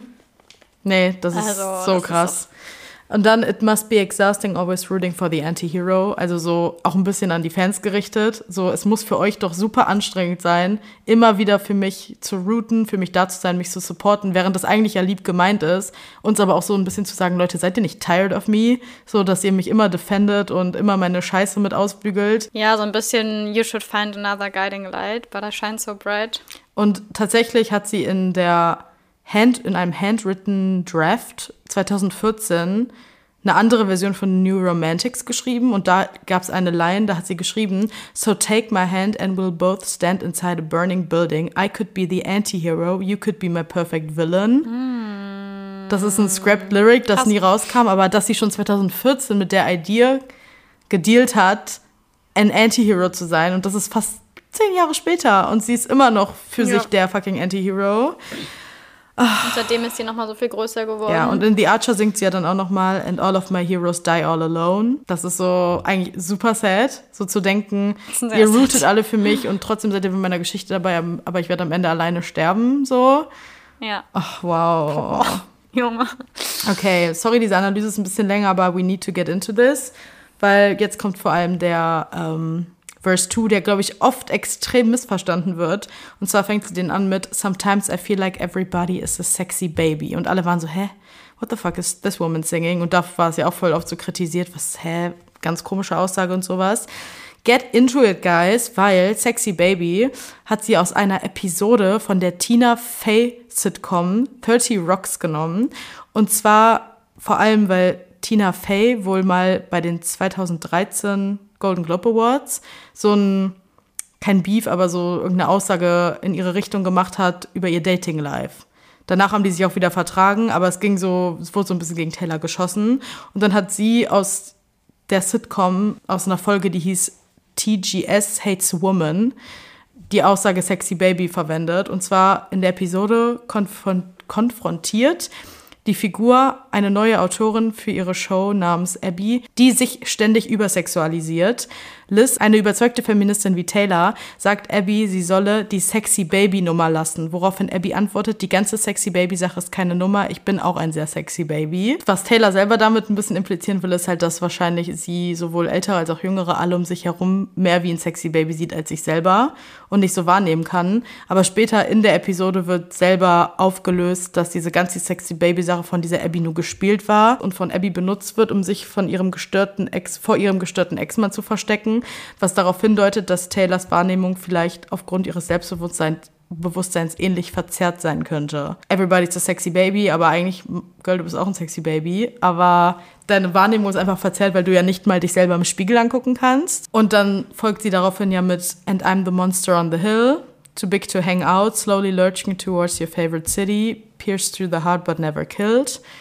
Ist wahrscheinlich dann der Hin zu dem Film Godzilla weil in dem Film zerstört er irgendwie 19 Städte und läuft ja wie so ein Bigfoot halt durch die Stadt. Keine Ahnung, I don't know anything about Godzilla, aber ich glaube, die meisten kennen das. Und was ich krass fand, also für mich hat das einfach Sinn ergeben, dass Taylor sich vielleicht einfach too big fühlt, weil wegen ihrem Fame aber wohl auch, dass es so zurückzuführen ist zu der Phase, wo sie nach New York gezogen ist. Und als sie Welcome to New York rausgebracht hat, haben wohl Journalisten, Leute, die aus New York kommen und dort leben, Politiker sich alle geäußert, wie nervig es ist, dass jetzt so eine Frau, die so viel Aufmerksamkeit auf sich zieht und so nervig ist, mm. jetzt in der Stadt wohnt und so nichts da richtig zu beiträgt. Krass. Und damals wurde ganz viel darüber geschrieben.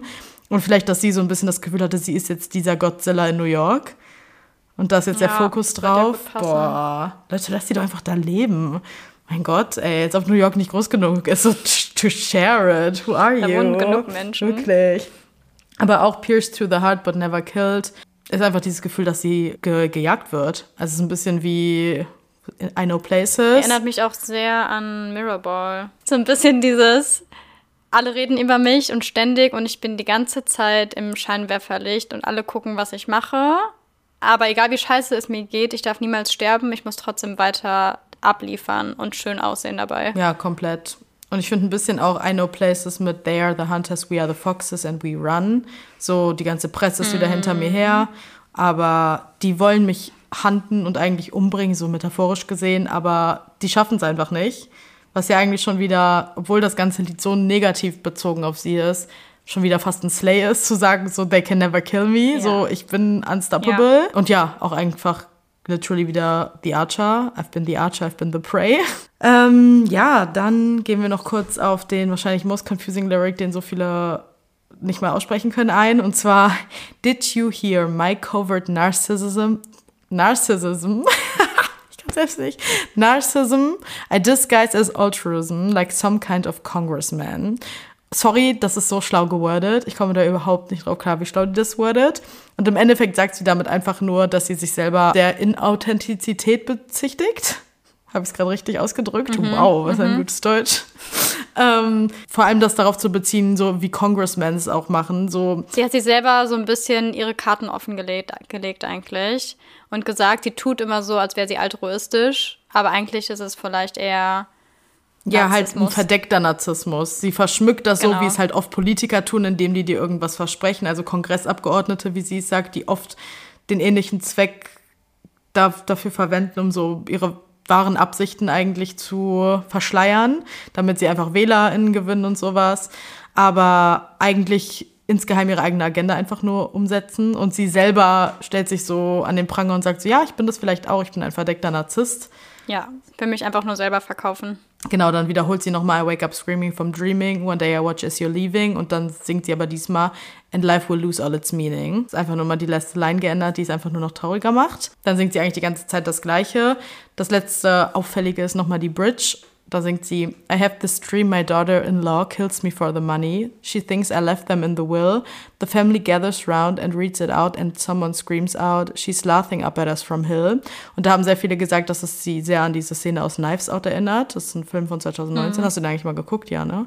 Ja. Ähm, ich finde, es gibt so viele Filme, die mich einfach direkt daran erinnern. Also dieses typische, wenn so eine Familie, die sich eigentlich innerlich hasst, dann so zusammenkommt, weil alle einfach nur aufs Geld hoffen.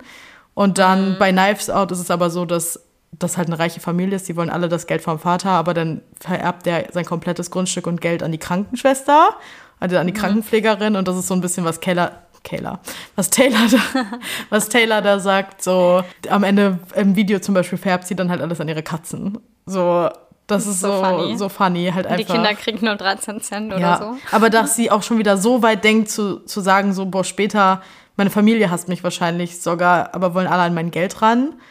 Also so wie schlimm sie einen eigenen Blick für das alles hat, ist so traurig. Voll.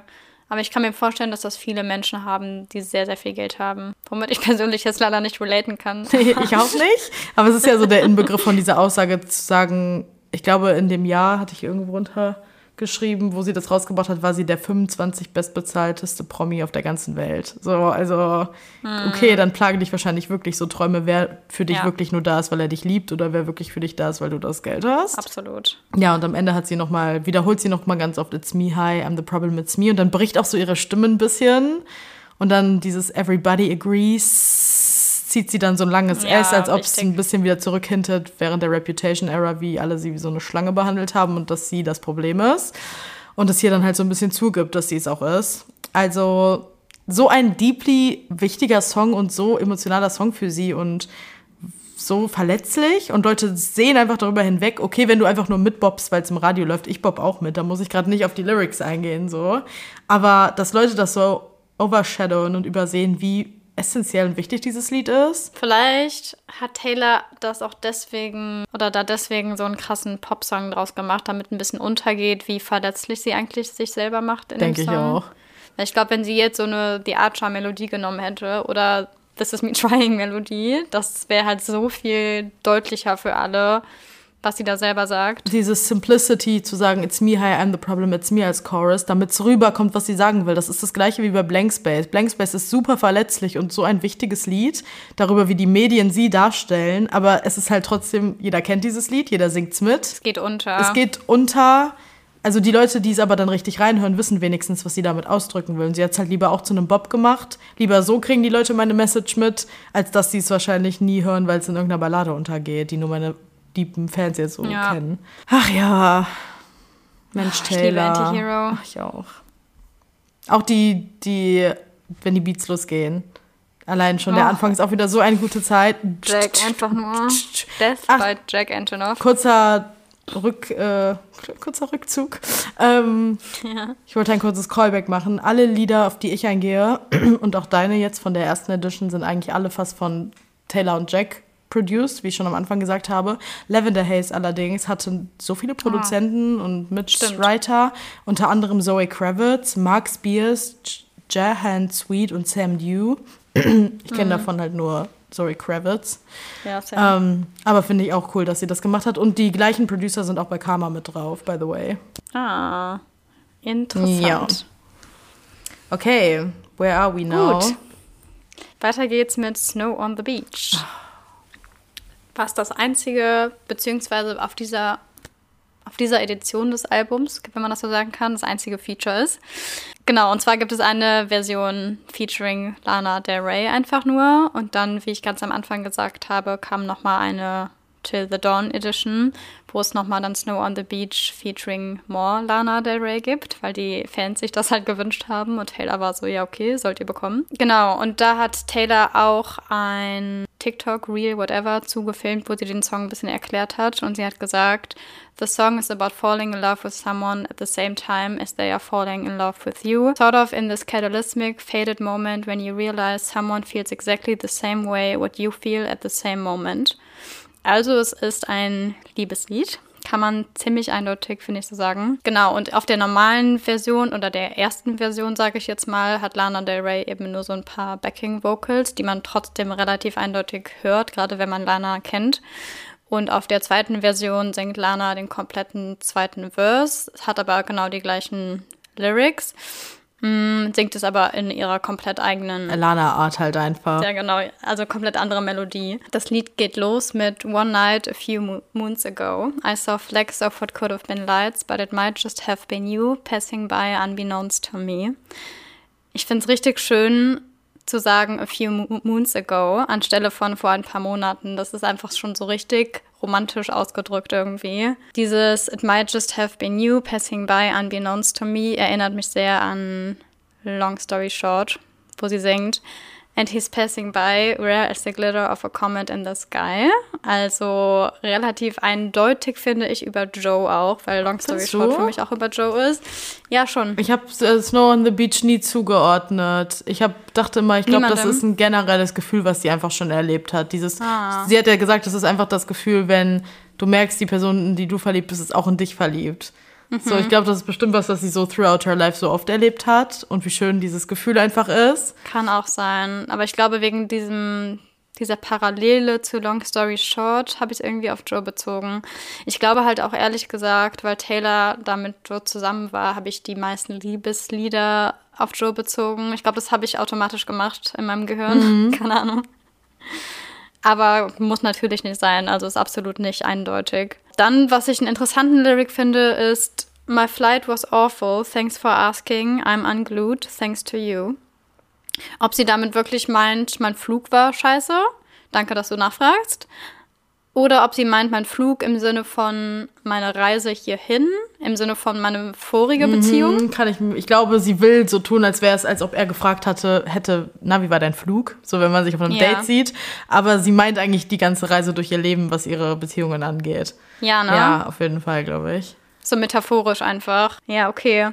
Dann, was ich auch spannend an unglued fand, also quasi losgelöst, bedeutet das ja eigentlich klingt erstmal so, I'm unglued thanks to you, so du lässt mich, mich frei fühlen, so könnte man es interpretieren. Wenn man es aber in Übersetzer eingibt, dann kommt für unglued auch das Wort instabil sein. Mm. Und wenn sie es so meinte, dann hätte das jetzt wieder sehr You Losing Me Charakter. Ja, stimmt. I'm unglued thanks to you. Also durch dich fühle ich mich instabil. Das wäre. Aber ich glaube, äh, das ist eher ein positives Aussage. instabil. Also ich fühle mich so ein bisschen wackelig auf den Beinen, weil ich so in Love ja. bin. Das kann schon sein. Ja, wenn man den Rest des Liedes betrachtet, dann ist es ja wahrscheinlich eher so gemeint. Aber fand ich trotzdem ganz interessant. Genau, und dann im Chorus singt sie It's like snow on the beach, weird but fucking beautiful, flying in a dream, stars by the pocketful, you wanting me tonight feels impossible, but it's coming down, no sound, it's all around. Und sie vergleicht halt eben dieses Gefühl von Verliebtsein mit Schnee am Strand, mhm. was halt mega schön aussieht, aber gleichzeitig auch ein bisschen komisch ist und alles so ein bisschen unsicher. Und rare. Also wirklich dieses Gefühl, genau, sehr rare. Was man am Anfang der Bezie Beziehung hat, das Gefühl, dass man einfach äh, es super schön findet alles, aber gleichzeitig noch nicht genau weiß, wo es hinführt und irgendwie ja, alles noch ganz frisch und neu ist. Was auch interessant ist, dass sie sagt, es hat kein Geräusch. It, but it's coming down, no sound, it's all around. Das wiederholt sie auch später nochmal. Erinnert mich an You Can Hear It in the Silence. Mhm. Oh ja. Also dieses Gefühl von Verliebtsein hat halt keinen Sound unbedingt, weil man fühlt es halt eben. Ja. Oder auch dieses, die Comfortable Silence kann es ja auch einfach bedeuten. Mm, so, mhm. you can hear it in the silence, weil unsere Silence so genau. ist, so familiär ist, dass man nicht ein Geräusch braucht. Ja, voll. Genau, eigentlich ja führt sie dann weiter noch so Metaphern auf und beschreibt weiter, wie sich dieses Gefühl anfühlt. My smile is like I won a contest and to hide that would be so dishonest. Da sagt sie halt nochmal, wie glücklich sie ist und dass sie es auch nicht vor der Welt verstecken möchte. Was ganz interessant ist, wenn man bedenkt, dass sie aber relativ versteckt vor der Welt war, als sie verliebt war und sich eben nicht wirklich viel gezeigt hat. And it's fine to fake it till you make it. Und dieser Satz, ne? Also ich habe da echt drüber nachgedacht, weil ich so dachte, sie faked es ja nicht. Sie ist ja wirklich verliebt. Ja. Aber wieso sagt sie dann until you fake it, till, fake it till you make it im Sinne von muss er es faken, damit es irgendwie echt ist? Weil er ist ja genauso verliebt wie ich sie. Ich weiß gar nicht, ob sich das in der Sekunde auf die Beziehung bezieht, oder? Sagt, and it's fine to dann? fake it till you make it till it's true. Vielleicht, das bezieht sich nochmal auf die vorherigen Beziehungen. To fake it till you make it. Also mm. genau wie vorher, Flight was awful, thanks for asking. Das ist so ein bisschen, ich habe versucht, mich durch diese Beziehungen durchzufaken, es wirklich hinzukriegen. Mm. Und dann aber dieser Switch till it's true, it's you. So, bis man merkt, oh, mit dir muss ich das gar nicht faken, mit dir ist es was Wahres und Echtes. Ah, ja dass jetzt das erste Mal so ist, dass sie nicht faken muss. Ja, genau. Ja, es kann sehr gut sein. Was man hier noch sagen muss, was noch eine Änderung ist zwischen den beiden Versionen, die es gibt. Einmal hat sie das Outro drin, was mein Lieblingspart ist, wo sie immer wieder wiederholt, it's coming down, it's coming down, no sound, it's all around, it's coming down und dann fadet das langsam aus und das klingt halt so als würde das Lied sich langsam von einem entfernen, finde ich. Und das ist einfach so richtig, richtig schön. Und es klingt wirklich wie Schnee, der so runterfällt. Ähm, und bei der Morlana-Version hat sie das Auto nicht mit drin. Dafür sagt, macht sie da aber dieses Superior. Ah, ah, ah, ah. Stimmt. das macht sie nicht bei der anderen. Und warum hat sie uns nicht eine Version gegeben, wo beides drin ja. ist? Ich brauche beides, weil beides ist so schön. Das stimmt. Ich glaube, sie wollte, dass wir einfach beides weiterhören. Was ich noch interessant finde, der Lyric relativ am Ende, Now I'm all for you like Janet, bezieht sich auf Janet Jackson. Und zwar hat, gibt es ein Lied von Janet Jackson, das heißt All for You, deswegen Now I'm All for You like Janet. Und ähm, wusstest du, dass Janet Jackson nach dem Kanye-Shit 2009 Taylor Bloom geschickt hat? Nee, lieben wir hm. Queen.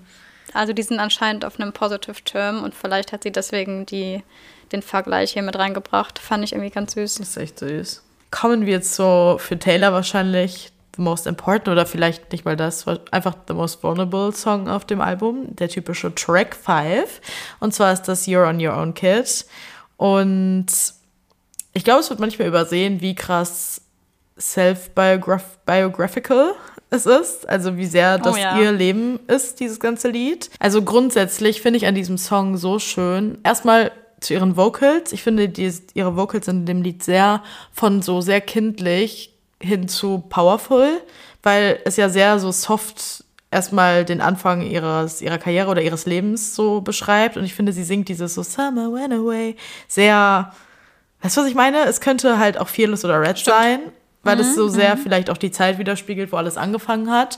Und grundsätzlich geht es in diesem Lied eigentlich darum, dass wir so ein bisschen einen Zeitstrahl durchlaufen und mehrere Situationen und Ebenen in Taylors Karriere wo sie sich eigentlich immer nach Liebe und, Anerken Liebe und Anerkennung gesehnt hat, aber wie sie auf der Reise so mitbegleiten, wie sie am Ende merkt, dass sie auf sich allein gestellt ist und das nicht so wie sie vorher immer dachte, was Negatives ist, sondern eigentlich was super Positives. Wenn man reifer und erwachsener wirkt und merkt, wie wichtig es ist, dass man mit sich selber klarkommt und auskommt und mit zu sich selber steht. Also sie fängt das Lied an mit Summer went away, still the yearning stays. I play it cool with the best of them. I wait patiently, he's gonna notice me. It's okay, we're the best of friends.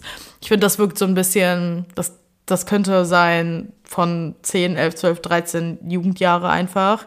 Schulzeit, so es ist super wichtig, irgendein Typ hat ihr vielleicht gefallen oder so.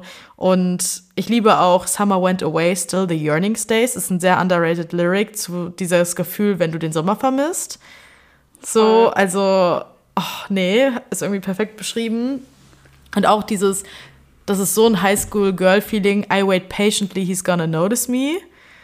So, das ist so sehr, hallo, ich bin ein junges Mädchen, bitte guck mich an, bitte gib mir Aufmerksamkeit. Aber auch so, dass man halt komplett daran festklammert. Ja, absolut Delulu halt. Nicht loslässt. so ein ja. Delulu-Mädchen in ihren Teenie-Years.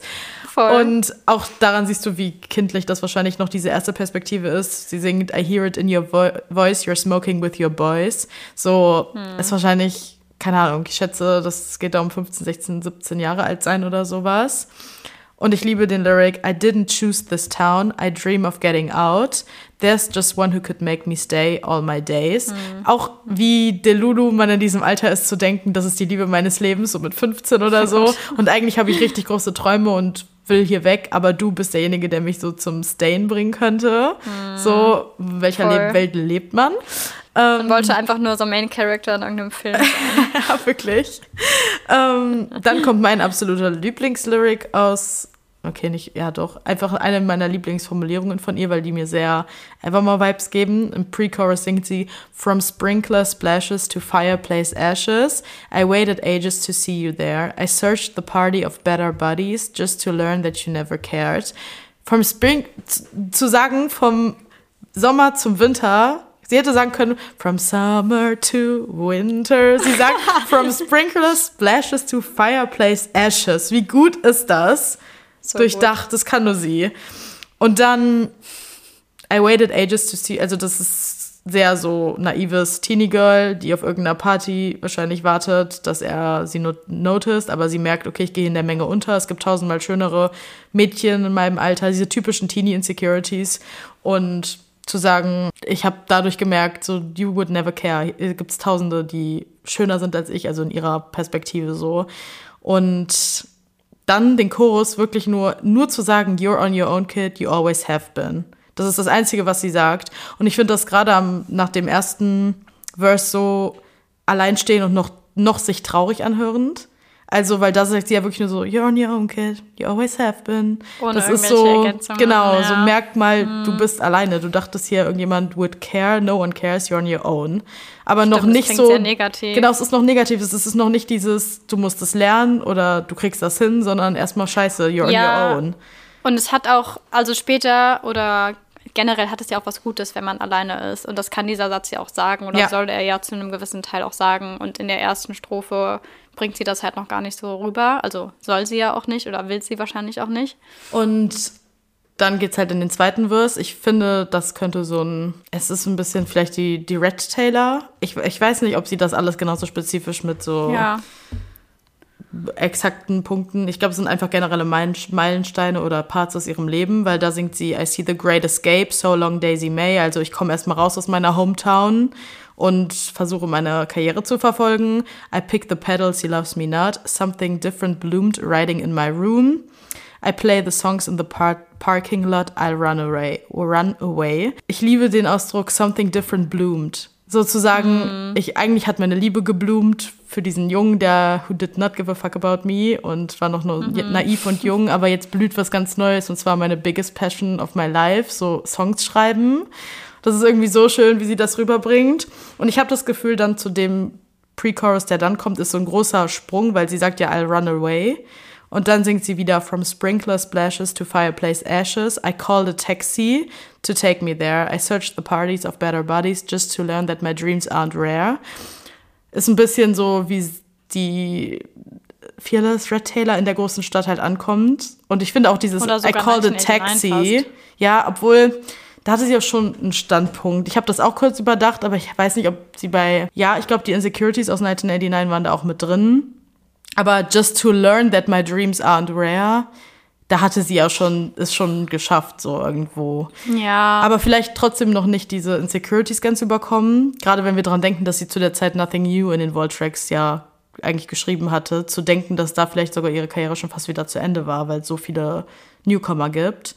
Aber ich finde vor allem, dass da halt raussticht, dass sie am Anfang singt, I waited ages to see you there und im jetzigen Pre-Chorus singt sie I called a taxi to take me there, was ja auch wieder so ein bisschen zeigt, ich bin erwachsen geworden, ich kann mir ein Taxi leisten, ich bin in einer Big City.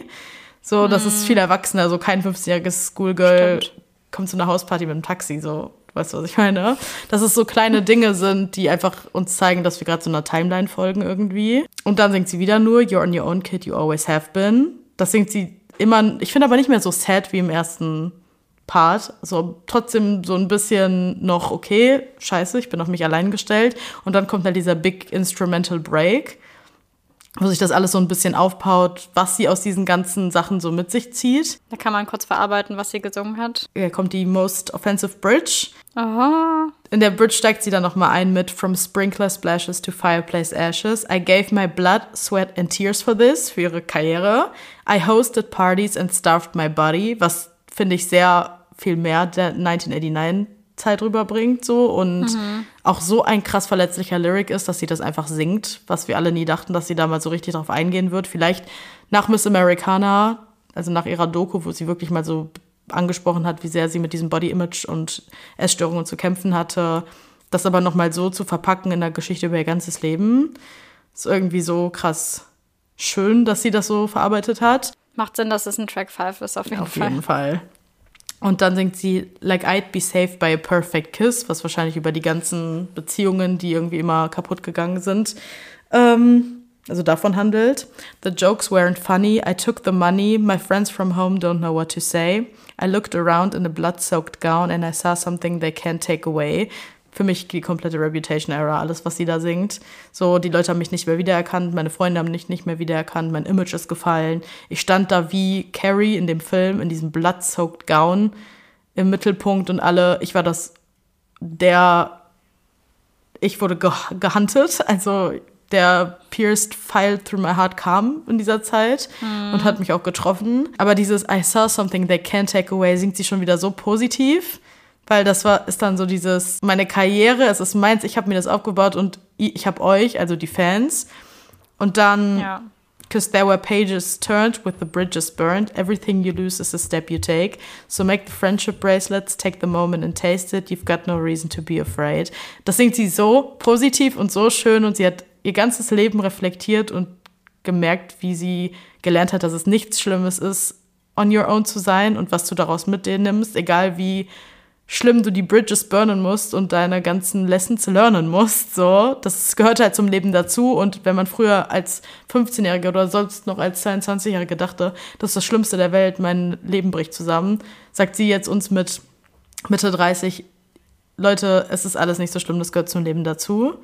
So, und nur so kannst du die Person werden, die du bist. Und dann singt sie als allerletztes, You're on your own, kid. Yeah, you can face this. Yeah, you're on your own, kid. You always have been und einfach, nee, sorry, ich komme gerade wieder nicht auf dieses Lied klar. Das ist auch, sorry, oft einfach mal underrated. Ja, wobei es viele ja schon sehr lieben. Ja, aber ich habe das Gefühl, nach Midnights irgendwann ist das so abgeschwappt, dass wie sehr das mal geliebt wurde. Weißt du, was ich meine? Dieser Overwhelmingness. Alleine, aber dass das Friendship Bracelet Ding ja. aus diesem Lied entstanden ist und ja. das jetzt so ein großes Thema ist. Ja, und vor allem, dass das halt ja genau das beschreibt. Das war genau der Punkt, den Taylor uns mitgeben wollte. Genau, sie wollte uns das mitgeben. Und eigentlich ist das so eine silly Line und man denkt sich so, hä, was haben jetzt Friendship Bracelets damit zu tun? Aber ich finde, das ist so die Essenz, was Taylor uns immer sagt, so, lasst euch niemals sagen, ihr werdet, werdet cringe oder komisch oder ja. eure Hobbys sind komisch oder unwichtig. So, ey, macht mit macht mit 40 noch Friendship Bracelets und tauscht die untereinander. So scheiß drauf. Scheiß einfach drauf. So you're YOLO einfach. So you're ja, YOLO. So, you're on your own, kid.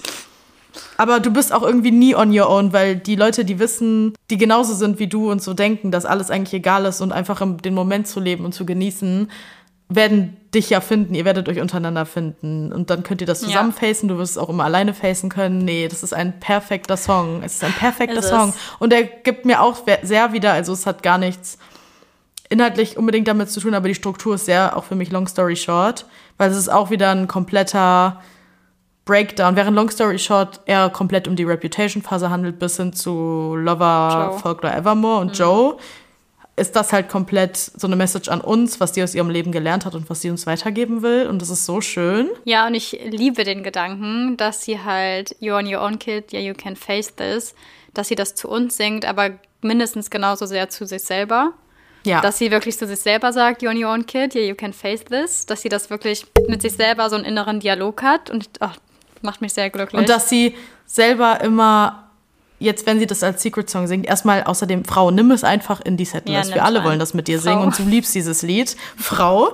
Aber dass immer, wenn sie zu dem Part kommt, du Vibe, ähm, wenn sie zu dem Part mit Friendship Bracelets kommt, so in die Menge lacht und ja. dass wir alle das zusammen singen, ist das Schönste auf der Nee, On Your Own Cut ist einfach der perfekte Track 5 und ich kann ist mir auch vorstellen, dass es Taylors einer von Taylors Lieblingstrack Fives ist, auch wenn die alle meaning meaningful für sie sind, kann ich mir schon vorstellen, dass das einer ihrer wichtigsten mhm. für sie mhm. selbst ist, weil es ihr ganzes Leben irgendwie zusammenfasst und was sie geschafft hat. Ja, und weil es endlich mal nicht um eine Beziehung geht in einem Track 5, ja. sondern um sie selber einfach. Ja, genau bin sehr gespannt, was bei Tortured Poets. Ach so, nee, ist ja So Long London, oh mein Gott. Ja. Oh, wird auf jeden Fall wahrscheinlich ein Heartbreak oh, Anthem. Ja, ich glaube, das wird nicht so You on Your Own Kid Energy, sondern. nee, ich glaube auch nicht. Okay. Take me away with rain. He wanted it. Hier können wir kurz, bevor du anfängst, drüber sprechen, ja. dass wir alle damals einen Jumpscare hatten, als, das, als wir das Album zum ersten Mal gehört haben. das war das Erste, was ich jetzt sagen wollte. Ja, ohne Spaß, man war so in Your on Your Own Kid richtig zerbrochen, saß da so mit Tränen in den Augen und aus dem Nichts kam so Rain. Ich frage mich wirklich, was sie sich dachte, was diese Abfolge soll. Ja, die Abfolge ist wild, wenn man die wirklich so chronologisch ja. nacheinander hört und dann kommt auf einmal Midnight Rain. Ja, und das Rain. kann sie sich ja denken. Gerade beim ersten Mal hören, dass wir das alle ja. in der Reihenfolge hören. Also ja, soll ja schon so sein. Ja, Midnight Rain. Der Song, wo wir beim ersten Mal hören, alle dachten, unsere Kopfhörer wären kaputt. ich glaube, sie hat auch tatsächlich noch nie bei irgendeinem Lied so viele so viel Effekt drauf gehabt oder so ein, ich weiß nicht, ob das Autotune ist oder wie man das korrekt benennt, ja. aber halt so ein Vocal-Effekt einfach, der auf ihrer Stimme drauf liegt und die halt komplett verzerrt, sodass man nicht mehr erkennt, dass es Taylor singt. Was ich interessant finde, ist, es geht ja los mit Rain, he wanted it comfortable und dann kommt der Refrain oder Chorus. Und das ist wie so ein Loop eigentlich ist, weil sie ja quasi mit dem zweiten Wort von dem Titel anfängt. Und dann hört der Chorus auf mit All of me changed like midnight, wo sie dann das erste Wort benutzt ja. quasi. Und da könnte man dann direkt wieder von vorne anfangen mit Rain, he wanted it comfortable, bla bla bla bla bla. Also es baut so voll aufeinander auf oder ist halt echt wie so ein Loop, der einfach immer wieder abgespielt werden kann quasi. Genau, in dem Lied geht es darum, dass er, um wen es auch immer es hier gehen soll, das komplette Gegenteil ist von ihr und komplett andere Vorstellungen hat als sie selber, weil sie bezeichnet ihn immer als Sunshine und sich selbst eben als Midnight Rain, also sie selber ist der Midnight Rain. Und in dem ganzen Lied geht es dann darum, wie beide halt komplett unterschiedliche Vorstellungen haben. Also sie singt halt, dass sie halt den Fame gechased hat und er wollte aber so bleiben, wie er ist und nichts verändern und wollte eine Bride haben und sie wollte aber den Fame und den Pain. und das ist, glaube ich, was, was Taylor öfter mal als Thema in ihren Liedern hat irgendwie. Ja. Also es hat mich ganz doll erinnert an The Way I Loved You. Oh ja. Wo sie singt, He's charming and endearing and I'm comfortable, but I miss screaming and fighting. Also ich glaube, sie hatte schon öfter Männer in ihrem Leben, die halt eher so eine ruhige, gesettelte Beziehung wollten, vielleicht heiraten wollten, vielleicht Kinder, whatever. Und Taylor, also ich glaube, für Taylor ist tatsächlich so ihr Erfolg und ihre Karriere immer an erster Stelle. Ganz egal, wie verliebt sie ist. Ja, aber auch so, so ein bisschen zuzugeben, dass sie es toxic auch mag. Ja. Also ja. sie will eigentlich immer diese Bilderbuch, Speak Now, Fairy Tale, Love Story haben, mhm. aber eigentlich liebt sie schon ein bisschen dieses On-Off-Toxicity. -Tox ja. Ähm, so wie es gefühlt ganz 1989 ist oder mit Harry so war. Ja, voll. Also. Also ich glaube, hm. Taylor ist auch eine Person, die sich streiten muss. So. Die muss das, glaube ich, rauslassen. Ja, ich glaube auch. Ich glaube, die ist nicht einfach. Nee, glaube ich auch nicht. Und ich glaube, Joe ist aber so der Erste, der das richtig handeln konnte. Weil ich glaube, Joe war, glaube ich, echt so mhm. das Gegenteil. Also von dem, wie ich mir das immer so gedacht habe, auf jeden Fall. Dass er halt wirklich so die Peace einfach mitbringt und sie halt runterholt und gar nicht darauf anspringt, wenn Taylor so ihre crazy Phase hat. Ja, auf jeden Fall. Weißt du, wie ich meine? Ja, ich glaube, sonst hätten die auch gar nicht so lange gehalten, wenn die sich nicht perfekt ausgeglichen mhm. hätten. Und Taylor hat sich, glaube ich, auch einfach verändert stark in dieser ganzen Folklore Evermore Corona-Zeit. Mhm. Aber das Lied selber, also man weiß ja nicht, über wen das ist, aber mir gab es immer extreme so Tom Hiddleston-Vibes, was die Reife anging ihrer Beziehung, weil mhm. Tom war so, der war schon so erwachsen und ja, ich stimmt. glaube, Tom war so jemand, der hätte sehr gerne einfach gefühlt direkt geheiratet und Kinder bekommen. Und als die beiden zusammen waren, die waren auch einfach wie so ein reiches altes Ehepaar. So, die sahen ja, halt einfach wirklich so wie so eine Bilderbuchfamilie aus. Andererseits glauben ja auch viele, dass es über Taylor Lautner, weil das einfach schon eine ganz alte Story so ist, über die sie nochmal nachdenkt. Mhm. Und wenn man so ein bisschen Back to December oder die ganze Story von mhm. den beiden kennt, wirkt es ja auch eher so, als ob er so der Sunshine war und so ein bisschen sehr soft und sie das halt einfach gar nicht ja, ich auch gebrauchen überlegt. konnte eigentlich in dem Alter. Ich habe auch überlegt, ob es über Joe Jonas ist vielleicht, weil... Ja gut, der war ja eher frightful zu ihr. Naja, aber es erinnert mich ein bisschen an The One, weil sie singt ja relativ weit hinten im Lied It Came Like a Postcard, Picture Perfect, Shiny Family, Holiday, Peppermint Candy, but for him it's every day, wo man dann halt so daran merkt, dass die Beziehung auf jeden Fall halt weit in der Vergangenheit liegt und der andere hat jetzt halt eine Familie und die feiern Weihnachten und schicken halt Postcards an alle. Ja, gut, aber hat, und, haben Taylor und Tom auch. Ja, kann ja auch sein. Aber ich meine nur, das wäre eine ja. Option, weil sie in The One einfach dieses singt. Ähm, nee, gar nicht The One. Invisible String ist das. Mhm. Da singt sie For the Boys Who Broke My Heart, Now I Send Their so. Babies Presents. Ja, aber irgendwie connecte ich das nicht miteinander. Ist mir nur in den Kopf gekommen als Parallele irgendwie.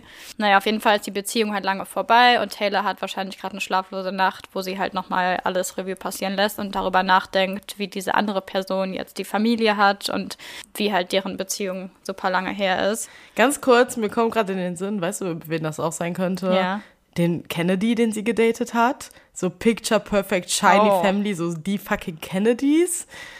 Stimmt, könnte auch sehr gut sein. Und das war auch so in der Zeit, wann hat sie ihn gedatet? Irgendwann zwischen von Fearless bis Red irgendwo in dem ganzen Zeitraum. Ja. Müsste das gewesen sein.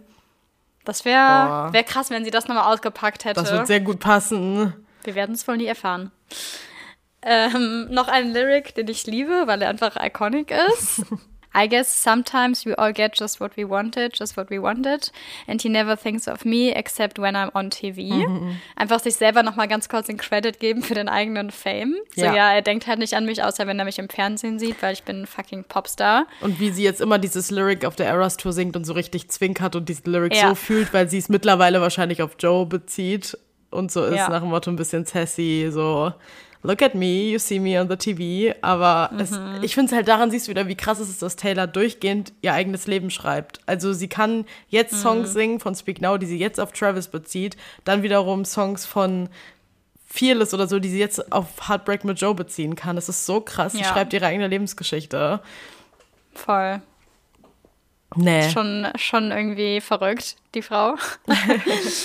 ja, ich glaube, so viel wäre es erstmal zum Midnight Rain. Ich muss sagen, ich liebe das ja. Lied und ich liebe auch den Vocal Effekt. Oh, ja. Also ich finde inzwischen, das passt einfach so gut zu diesem Lied. Und vor allem, sie singt den ganzen Chorus ja nur ein einziges Mal in ihrer normalen Stimme. Ja. Und ich finde dadurch, dass alle anderen Male dieser Effekt da drauf liegt, freut man sich dann immer voll auf das richtige Singen und ist dann wie so ein Aufatmen, wenn Taylor endlich anfängt, das mit ihrer normalen Stimme zu singen. Es ist auch irgendwie so ein entspanntes Lied. Es ist so ein Lied, wenn es wirklich draußen regnen würde, ich würde dazu so chillen. Also, ich ja. liebe auch, wenn dieser Beat Drop einsetzt. Ich habe I was never a hater of this song. Ich habe das Lied immer geliebt. Es gibt, glaube ich, sehr viele Midnight Rain Hater. Ja, ich glaube auch. Die, die sich nie angefreundet haben mit dem Lied. Leute, ihr verpasst was. Es ist so ein Midnight Core Sound irgendwie. Es ist so ja, wichtig richtig. für das Album. Okay, kommen wir zu dem Lied, das für mich selber die größte Question ist, und zwar Question, Punkt, Punkt, yes. Punkt, Fragezeichen. Ähm, Leute, ich bin bis heute lost. Ich liebe dieses Lied, aber ich denke, wir sind uns collectively einig geworden, dass wir denken, es ist über Harry Styles, weil es ein mm. dickes Callback zu Out of the Woods ist. Ja. Aber es hat so die most confusing Lyrics, wo wir alle nicht ganz rausschließen können, worum es wirklich geht. So, ich finde ein bisschen die Wall-Tracks von 1989 und 1989 und als generelles Album und Harrys Alben haben so ein bisschen Licht ins Dunkel gebracht, wie man diese Situation so einschätzen könnte und was sie damit meinte. Mhm. Aber jetzt erstmal generell äh, zum Lied. Eigentlich geht es im Endeffekt darum, dass sie eine ehemalige, eine ehemalige Beziehung reflektiert und eine vergangene Beziehung reflektiert. Ehemalige. Und so ein bisschen die Zeit, die man gemeinsam hatte, Revue passieren lässt und sich so oder so eine direkte Frage an die Person stellt, ob die neue Person, die die neue romantische Beziehung des ehemaligen Partners irgendwie besser ist, obwohl sie es sich einfach nicht vorstellen kann, weil sie World Crushing oder so für ihn war, weil sie denkt, sorry, auch wieder ihr Ego da, ich lieb's. Sie denkt sich so, nee, hä, es kann doch nie was Besseres als ich kommen. Ja. Und im Endeffekt ist das so ein Lied, wo es generell ein relatable Konzept, glaube ich, dass man sich erst, wenn die Person nicht mehr im Leben ist oder so, gefühlt all die Fragen hochkommen, die man immer hätte, hat stellen wollen, so. Mhm. Und wahrscheinlich das, was ihr schon immer so die ganze Zeit im Kopf rumgespukt ist und was sie ihm alles gerne an den Kopf werfen würde oder ungeklärte Fragen hat, da einfach mal rauslässt. Es, es ist so ein bisschen, als ob alles, was bei 1989 so an ihren Emotionen nicht richtig raus konnte oder ihn, sie ihn nicht an den Kopf werfen konnte, bis wir die Voltracks hatten, dass so dass die unterdrückten Emotionen waren, die sie im Rückblick auf diese Beziehung hatte wahrscheinlich. Mm, ja, kann sehr gut sein. Und warum wir alle denken, dass es halt vor allem um Harry geht, ist einfach, weil dieses Lied anfängt mit I Remember. Und das ist halt literally out of the woods. Es ist auch genau der gleiche Sound und als ob es eine Continu Continuation von Out of the Woods halt ja. einfach ist und es ist so offensichtlich und ich glaube, sie will halt auch deswegen, dass wir wissen, um wen es wahrscheinlich geht. Ganz ehrlich, das hätte sie doch nicht gemacht, wenn es um jemand anderes gehen würde, oder? Das wäre halt so random sonst. Es wäre super random. Das ist ja offensichtlich so, Leute, hier ist die Connection zu 1989 genau. und das ganze Konzept dahinter. Ein bisschen auf die Lyrics, um ein bisschen auf die Lyrics einzugehen alleine der Anfang Good Girl, Sad Boy, Big City, Wrong Choices steht so für 1989. Mhm. Dieses Good Girl Image, was sie dort hatte, dieses perfekte Freundesgruppe, New York City Girl, sie war so fucking Taylor Swift halt einfach. Und mhm. Sad Boy ist so. In Hindsight wissen wir jetzt wahrscheinlich, dass Harry einfach ein fucking Sad Boy ist. Hört mal seine Musik. Der Mann ist ein Sad Boy. Mhm. Wir alle dachten immer, er ist so ein Sunshine, aber ist er halt einfach gar nicht. Und Big City Wrong Choices steht sowas von, also das ist halt fucking Welcome to New York. Und die meisten Sites, die man von den beiden zusammen hatte oder als sie Zeit verbracht haben, war ja auch in New York, wo die oft so mhm. von Paparazzis fotografiert wurden. Vor allem dann singt sie We had one thing going on, I swear that it was something. So 1989. Und durch die 1989 Volt Tracks wissen wir jetzt auch so, dass sie sich so oft gedacht hat, das ist nur in meinem Kopf. So I swear that it ja. was something. So, weil die beiden es ja nie ausgesprochen haben und nie richtig klarkamen und sich dachten, ist das jetzt gerade wirklich was? Aber we had one thing going on. Du standest mm. doch immer in meinem fucking Hallway. Ich muss ganz kurz einmal sagen, so. wie sehr ich es liebe, wie das gesungen wird, die Melodie davon. Ich will es jetzt nicht nachmachen, ehrlich gesagt, aber ja. wie sie mitten im Satz anfängt, äh, nee, mitten im Satz quasi einmal so eine Pause hat und aufhört zu singen. Und obwohl das der Satz noch gar nicht vorbei ist, macht sie so eine Pause und ja. setzt dann erst wieder neu an irgendwie. Ja, es ist echt ein bisschen oh, wie so, so ein als ob du das auch ohne Melodie, ist es wirklich so ein Monolog oder Dialog, die sie gern mit ihm geführt hätte und das so runterrattert. So, als ob sie vor ihm steht mhm. und das so sagen würde, so, we had one thing going on, I swear that it was something. So, und das kann man mit dem ganzen Text mhm. eigentlich so machen.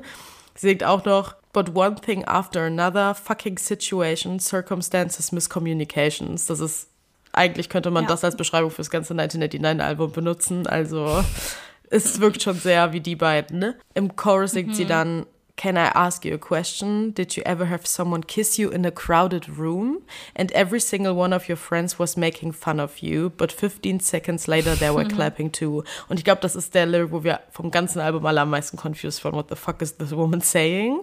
Aber mit so einer bisschen Analyse und jetzt allem, was wir ja. mittlerweile so an Info haben, kann ich mir wirklich vorstellen, ja. dass sie sich selber damit meint und ihn in einem Crowded Room geküsst hat.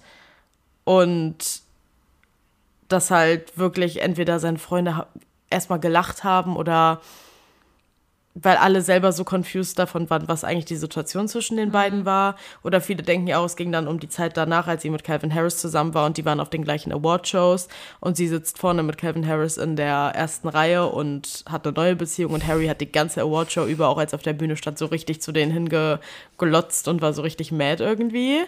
Also ja, und dann singt sie auch, Did you leave her house mhm. in the mhm. middle of the night? Did she wish you put up more of a fight? Und nach beiden Sätzen sagt sie so, oh.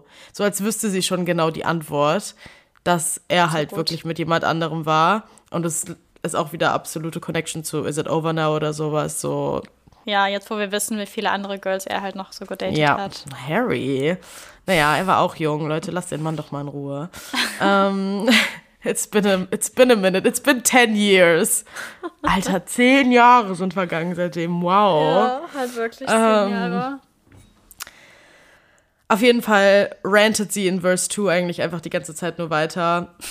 Lieben wir. Darüber, was sie, was er alles in seiner freien Zeit gemacht hat und wie es viel Wut und was für Gedanken sie alle in sich hatte. Was ich noch einen coolen Lyric, Lyric finde, ist It was one drink after another, fucking politics and gender roles, and you're not sure and I don't mhm. know. Mhm. Es ist irgendwie so Harry, gerade mit, es muss vielleicht gar nicht auf ihn bezogen sein.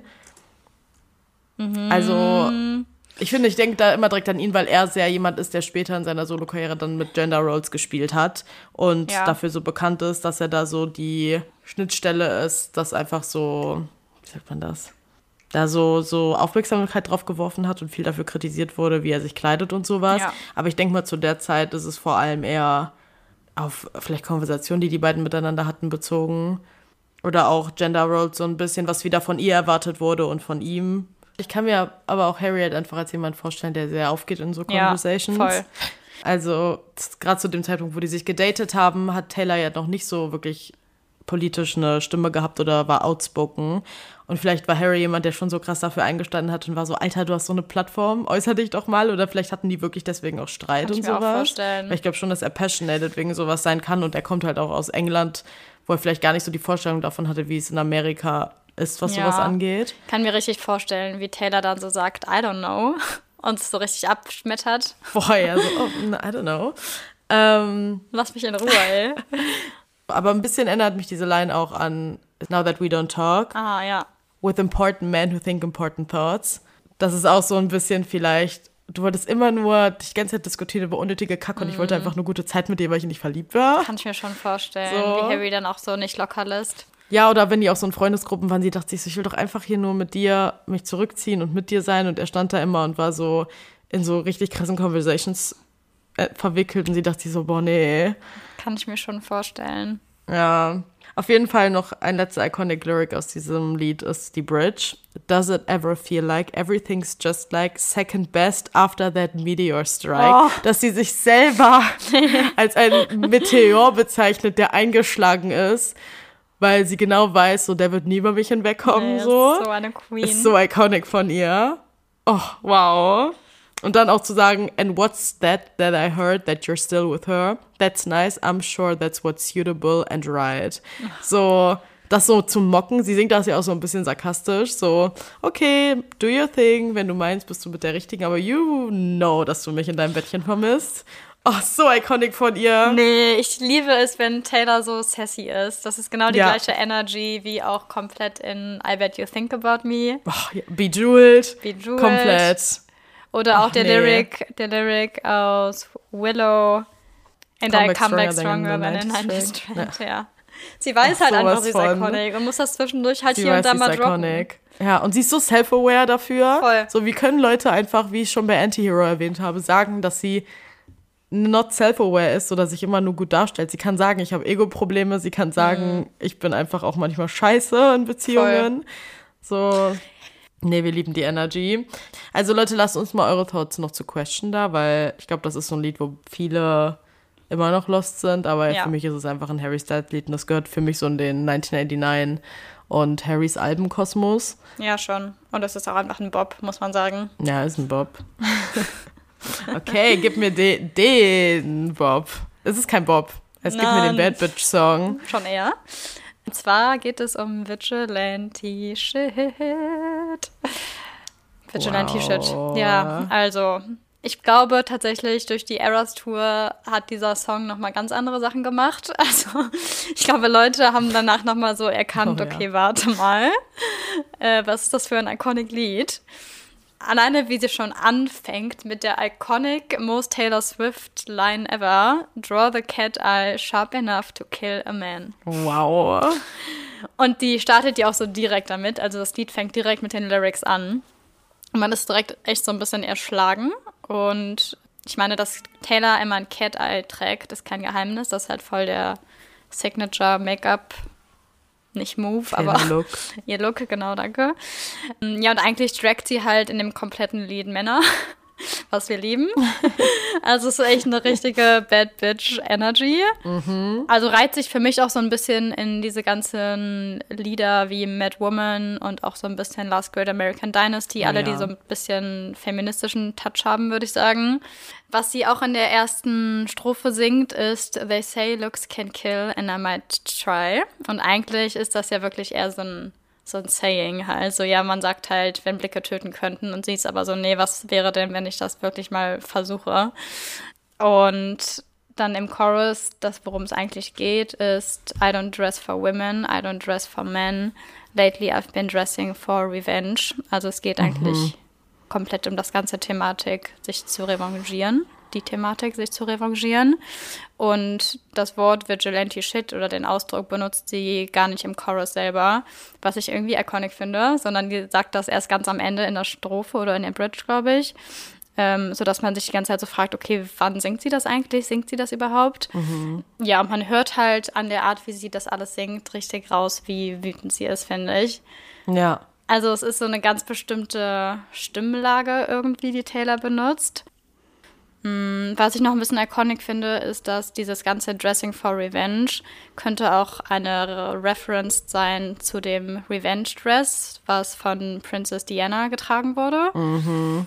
Ähm, und zwar war das 1994, nachdem halt Diana herausgefunden hat, dass ihr Mann halt Ehebruch begangen hat. Und ich weiß nicht, ob du das Kleid mal gesehen hast, ob du das vor Augen hast, aber Taylor hatte ja dann ein sehr ähnliches Kleid an in dem mhm. Interview bei, der, bei dieser TV-Show. Welche war das nochmal? Nicht Jimmy Fallon, sondern der andere. Jimmy Kimmel. Jimmy Kimmel, natürlich. Die Jimmys. Die Jimmys. Ähm, das ist, war halt dieses schwarze Kleid, was so schulterfrei war und was vorne am Ausschnitt so einen kleinen, mhm. so ein Dreieck ausgeschnitten hatte quasi. Und ja. das sah halt super ähnlich aus wie das äh, Revenge Dress. Ich finde auch jetzt, als sie sich von Joe getrennt, getrennt hat, war ihr erster Step Out ja hatte oh, ja. sie ein schwarzes Oberteil an, was obenrum genauso geschnitten war und dann eine Hose mit einem Schmetterling, was so ein bisschen ja. Freiheit bedeutet. Und ah, diese Revenge-Looks hat sie auch drauf. Ja. Nee, was ich noch zu dem Lied gerade mir einfällt, ich finde es so, wenn man es wirklich ein bisschen auf mhm. Mad Woman bezieht und das auf ihre Master-Recordings geht oder generell um das Konzept von Frightful Men, geht es in Mad Woman ja darum, dass Women like haunting witches too, doing their dirtiest work for you, dass da die Frau noch mit dem schlimmen Mann zusammengearbeitet hat, um Taylor zum Fallen zu bringen und Vigilante Shit so ist. Deine Frau hat auch gemerkt, was für ein Arschloch du bist und jetzt sieht sie sehr cute aus, wie sie in deinem Mercedes sitzt mhm. und auch realisiert, was für ein Arschloch du bist. So, es ist gar nicht wieder dieses, mhm. also sie, das ist so wie so ein Befreiungsschrei, das für alle Frauen gewesen dann in dem Fall. Und sie hat das nicht nochmal mit so in den Dreck gezogen, sondern mhm. hat die Frau mit so befreit. Ja, voll.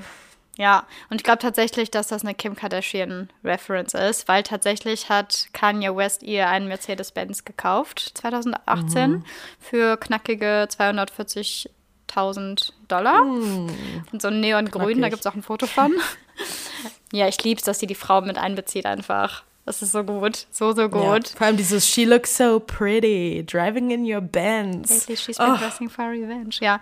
Und dann aber auch der Lyric, Ladies always rise above, ladies know what people want. Einfach so, Frauen wissen, wie es läuft. So, schreibst dir hinter die Ohren, Frauen wissen, was sie zu tun haben. Natürlich mhm. auf eine Art auch einfach, weil es uns von klein auf antrainiert wurde, was ja. Männer wollen, weil es wir in einer männerdominierenden Welt leben so. Ähm, aber Frauen wissen einfach immer, was zu tun ist. So. Ja, und dann auch dieses so, and the lady simply had enough. Ja. So, ja. das zu sagen. Und ich muss sagen, Vigilante Shit erinnert mich richtig an eine erwachsene Variante von ähm, All American Bitch von Olivia Rodrigo. Oh ja. Das ist auch mhm. so sehr wie eine Expectation von der Frau ist. Ja. I am light as a feather. Und dann rastet sie so aus und sagt so, was sie für ein Teenage Female Rage mhm. in sich hat. Und Taylors Variante ist so eine Woman in her 30s ja, Rage. Oh mein Gott, stimmt. So, es hört einfach nicht auf. Voll. Ja. Noch ganz kurz mein, ich glaube, Lieblingslyric von dem ganzen Lied. And while he was doing lines and crossing all of mine. Also wie smart bitte, dass man einmal Lines benutzt ja. in Bezug auf Koks, nehme ich mal an, oder Drogen. He was doing alliance. Und dann aber auch in Bezug auf ihre eigenen Boundaries, die er einfach mal überschreitet. Mhm. Also das ja. ist so smart, finde ich, gewordet. So smart. Ja, einfach ein Badass-Song. Kommen wir nun zu dem Natürlich muss Iconic Song auf dem ganzen Album, sonst so würden wir unseren Podcast-Namen nicht haben. Und zwar ist das Be Fucking Jeweled. ähm, nee, world-changing Song, life-changing Song, so eine Anthem. Bejeweled ist für mich auch keine, das kannst du halt nicht vergleichen mit so einem Blank Space oder Anti-Hero wie eine Single und trotzdem ist es ein krasser Bob, mhm. aber es ist anders. anders. Das hat eine Magie, das, die hat geschafft, Glitzer in ein Lied zu packen. Ja. Aber eher so ein Diamond Glitzer, während so ein Goldregen Glitzer eher Enchanted ist. so zum Beispiel, ja, weißt du, was ich meine? Schon. ist das Album oder Enchanted, das Lied einzeln von Speak Now, haben so eine bestimmte Form von innocent, jüngerem Girl Goldregen mhm. und Bejeweled ist eine established woman mit ihren Jewels um sich herum. Ja. Boah, wirklich es ist Diamanten. so, nee, es ist oh, wirklich Diamanten. Das ist so die reiche Version irgendwie. Ja, wirklich. Auf jeden Fall ist grundsätzlich das Konzept von Bejeweled einfach, dass sie eine krasse Frustration gegenüber ihres entweder Ex oder wahrscheinlich eher noch aktuellen Liebhabers hat. Ja. Und auch jetzt wieder in Hindsight, wir dachten damals alle, dass es wahrscheinlich um Calvin Harris geht oder so oder irgendeine Beziehung, wo sie sich ein bisschen unbejeweled gefühlt hat, aber Calvin Harris wurde am meisten spekuliert so. Aber jetzt denke ich mir was, doch schon über Joe, weil jetzt so diese ersten Lyrics, die wir ein bisschen von Tortured Poet so zu Gesicht bekommen haben und dass wir wissen, dass sie sich sehr eingesperrt, glaube ich, gefühlt hat und als ob sie ihre Stimme abgegeben hätte und ihr Star-Dasein und ihr Funkeln wirkt schon sehr, als könnte es über Joe sein. Und eigentlich geht es darum, dass sie einfach ihren Sparkle wiederfindet und ihrem Boyfriend so ein bisschen sagt, hör mal, du, du siehst mich hier gerade nicht glitzern, aber die ganze Welt sieht mich glitzern. Ich bin das Beste, was dir je passiert ist. Don't put me in the basement. Ja, don't put me in the fucking basement. Vor allem, ich liebe allein, wie sie anfängt. So, es ist sassy, das ganze Lied ist wieder sassy. Mhm. Und ich liebe auch die Melodie von dem Lied. Also, einzeln, wenn du nur die Instrumental Version hörst, es ist so. Ja. Es ist so ein ganz bestimmter Beat, den hat nur Bejeweled irgendwie. Ja. Und sie fängt halt an mit Baby Love. I think I've been a little too kind. Ich liebe dieses Abwertende auch schon so ein bisschen von wegen so Baby Love, hör mal bitte zu. Ich glaube, ich habe das alles hier gerade ein bisschen zu nett behandelt, wie du mich eigentlich behandelst. Ja. Und dann didn't notice you walking all over my peace of mind in the shoes I gave you as a present. Einfach wieder, einfach zu sagen, so, ich habe zu lange, ein bisschen zu lange nicht bemerkt, wie sehr du meinen Frieden hier gerade eigentlich und das, was ich eigentlich will, nicht beachtest und gar nicht so noticed. Mhm. Und auch zu sagen, in the shoes I gave mhm. you as a present, ist so, auch so sassy wieder. Also so zu sagen, so, ich habe dir alle die Welt zu Füßen gelegt, so in diesem kleinen Satz. Es gibt mir auch sehr also es hat wahrscheinlich absolut keine Connection, die Lieder, aber ich finde sehr, das ist so tolerated. Aber wenn die sie in tolerated gecheckt hätte, was eigentlich ihr Wert ist und dann mm, so hm, umschwingen oh, ja. würde. Took this dagger in me and removed it. Mhm. Und ach nee, die Line Putting someone first only works when you're in their top five. Nee. Das ist schon bone crushing, underrated Lyric. Ja. So zu sagen, ich bin nicht mal in deiner fucking Top 5. Eigentlich müsste ich deine Nummer 1 sein, aber es fühlt sich an, als wäre ich nicht mal irgendwo ja. in den Fingern, die du an deiner Hand abzählen kannst, obwohl ich deine fucking Freundin bin. Und dann zu sagen, and by ja. the way, I'm going out tonight. So das so liegen zu lassen, so, by the way, so nachdem ich dir das hingeknallt habe, I'm going out tonight. Und dann singt sie halt Best Believe mhm. I'm still bejeweled. Auch Best Believe. Mhm. So das zu sagen, so, hör mal, glaub mir mal nicht, dass, ich nicht weiß, dass ich bejeweled bin. Ich habe für dich nur meinen Schimmer eingepackt. Ja. Und dann, when I walk in the room, I can still make the whole place shimmer. Zeugt jetzt auch so rückblickend sehr davon, dass es schon vielleicht über Joe ist. I can still make the whole place shimmer, weil sie hat vor Joe immer geschimmert. Und nicht, dass sie ohne, äh, mit ihm nicht geschimmert hat, aber wahrscheinlich in ihren Augen, weil so diese ich habe mich zurückgezogen, Reputation Era, dann kam Corona, so, ich habe meinen Schimmer halt dadurch für sie selber vielleicht vom Gefühl her verloren, aber look at this, I can ja. still make the whole place Schimmer auch nach jahrelangem nicht im Rampenlicht stehen, so. Mhm. Und dann, and when I meet the band, they ask, do you have a man? I could still say I don't remember. Und so viele sind nee. confused und ich war es auch. Aber Jetzt, wo sie nach Joe Alwyn direkt Matty Healy gedatet hat, denke ich mir wirklich so, ich glaube, wir wissen, dass Matty Healy schon mal ein Thema in ihrem Leben war in der 1989-Era und die bestimmten Hookups hatten oder irgendwas das schon immer war.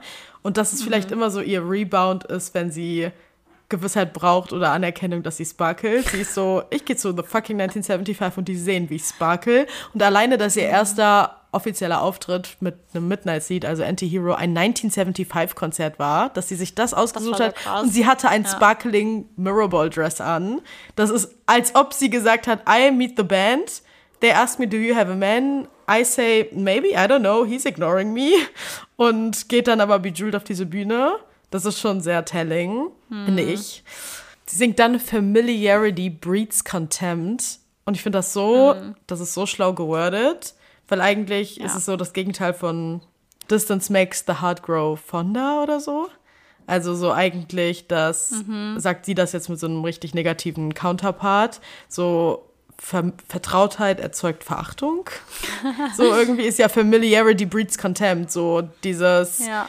die Frustration darüber, wie sie vielleicht auch mal mit Männern assoziiert wird, aber auch grundsätzlich halt in dieser Beziehung es sich nach einer Zeit einfach angefühlt hat oder mhm. jetzt mittlerweile anfühlt. Dann in Verse 2, nee, Baby boy, I think I've been too good of a girl. Did all the extra credit, then got graded on a curve. Und das erinnert mich wieder so daran, wie wir schon in unserem Repu Reputation Breakdown gesagt haben, dass sie alles wertet. Ihre ganzen Beziehungen sind für sie Games und Klausuren gefühlt. Alles wird gegradet, alles wird gewogen. Mhm. Irgendjemand zählt immer mit. Und dann auch so all mhm. the extra credit. So, wenn du in einer richtigen Beziehung bist, brauchst du kein fucking extra credit. Aber dass sie denkt, sie musste ja. sich den so aneignen. So, oh, das ist eigentlich so gestört. Es tut mir eigentlich so leid, dass sie so an Beziehungen denkt. Als müsste sie so wirklich dafür arbeiten. Ja. Ja. Das erinnert Voll. mich auch an This is me trying. I was so ahead of the curve, the curve became a sphere. Obwohl es da sich wahrscheinlich nicht auf eine Beziehung bezieht, aber das ja auch schon davon zeugt, wie sie so ihr ganzes Mindset ausgerichtet ist, dass sie alles immer so krass wertet und sich selber durchgehend wie so eine Schulnote betrachtet gefühlt. Mhm. Eigentlich schon richtig schlimm, aber es hat bestimmt auch einfach mit diesem Druck zu tun, wenn man in der Öffentlichkeit steht und in, wie man sich dann selber immer bewertet in diesem Druck. Ja. Kann sehr gut sein. Danach singt sie I made you my world, have you heard, I can reclaim the land. Und ich liebe, wie sie singt I made you my world, ha, have you heard, ha. So, das oh, ist so, ja. so, so eine Selbstüberzeugung zu wissen, hallo, das ist meine Welt. Ich bin, I'm Taylor Swift and you're living in my world. Und dann I Can mhm. Reclaim the Land, was auch so ein Hint wahrscheinlich dann an ihre Master-Recordings ist, Re-Recordings ist, dass sie sich ihre Musik zurückholt, aber genauso ihren Sparkle, den sie in der Beziehung ja. verloren hat. Ich liebe es, wie sie oft so, ja. oft mehrere Situationen in einem Lyric verknüpfen kann. Und so dann zu sagen, and I miss you, but I miss sparkling. Und dann nice. Also, so ich vermisse dich zwar und das, was wir vielleicht hatten und langsam verloren geht, aber ich vermisse es noch viel mehr zu fucking sparkeln und jetzt ist sie der Sparkle ja. der Welt einfach.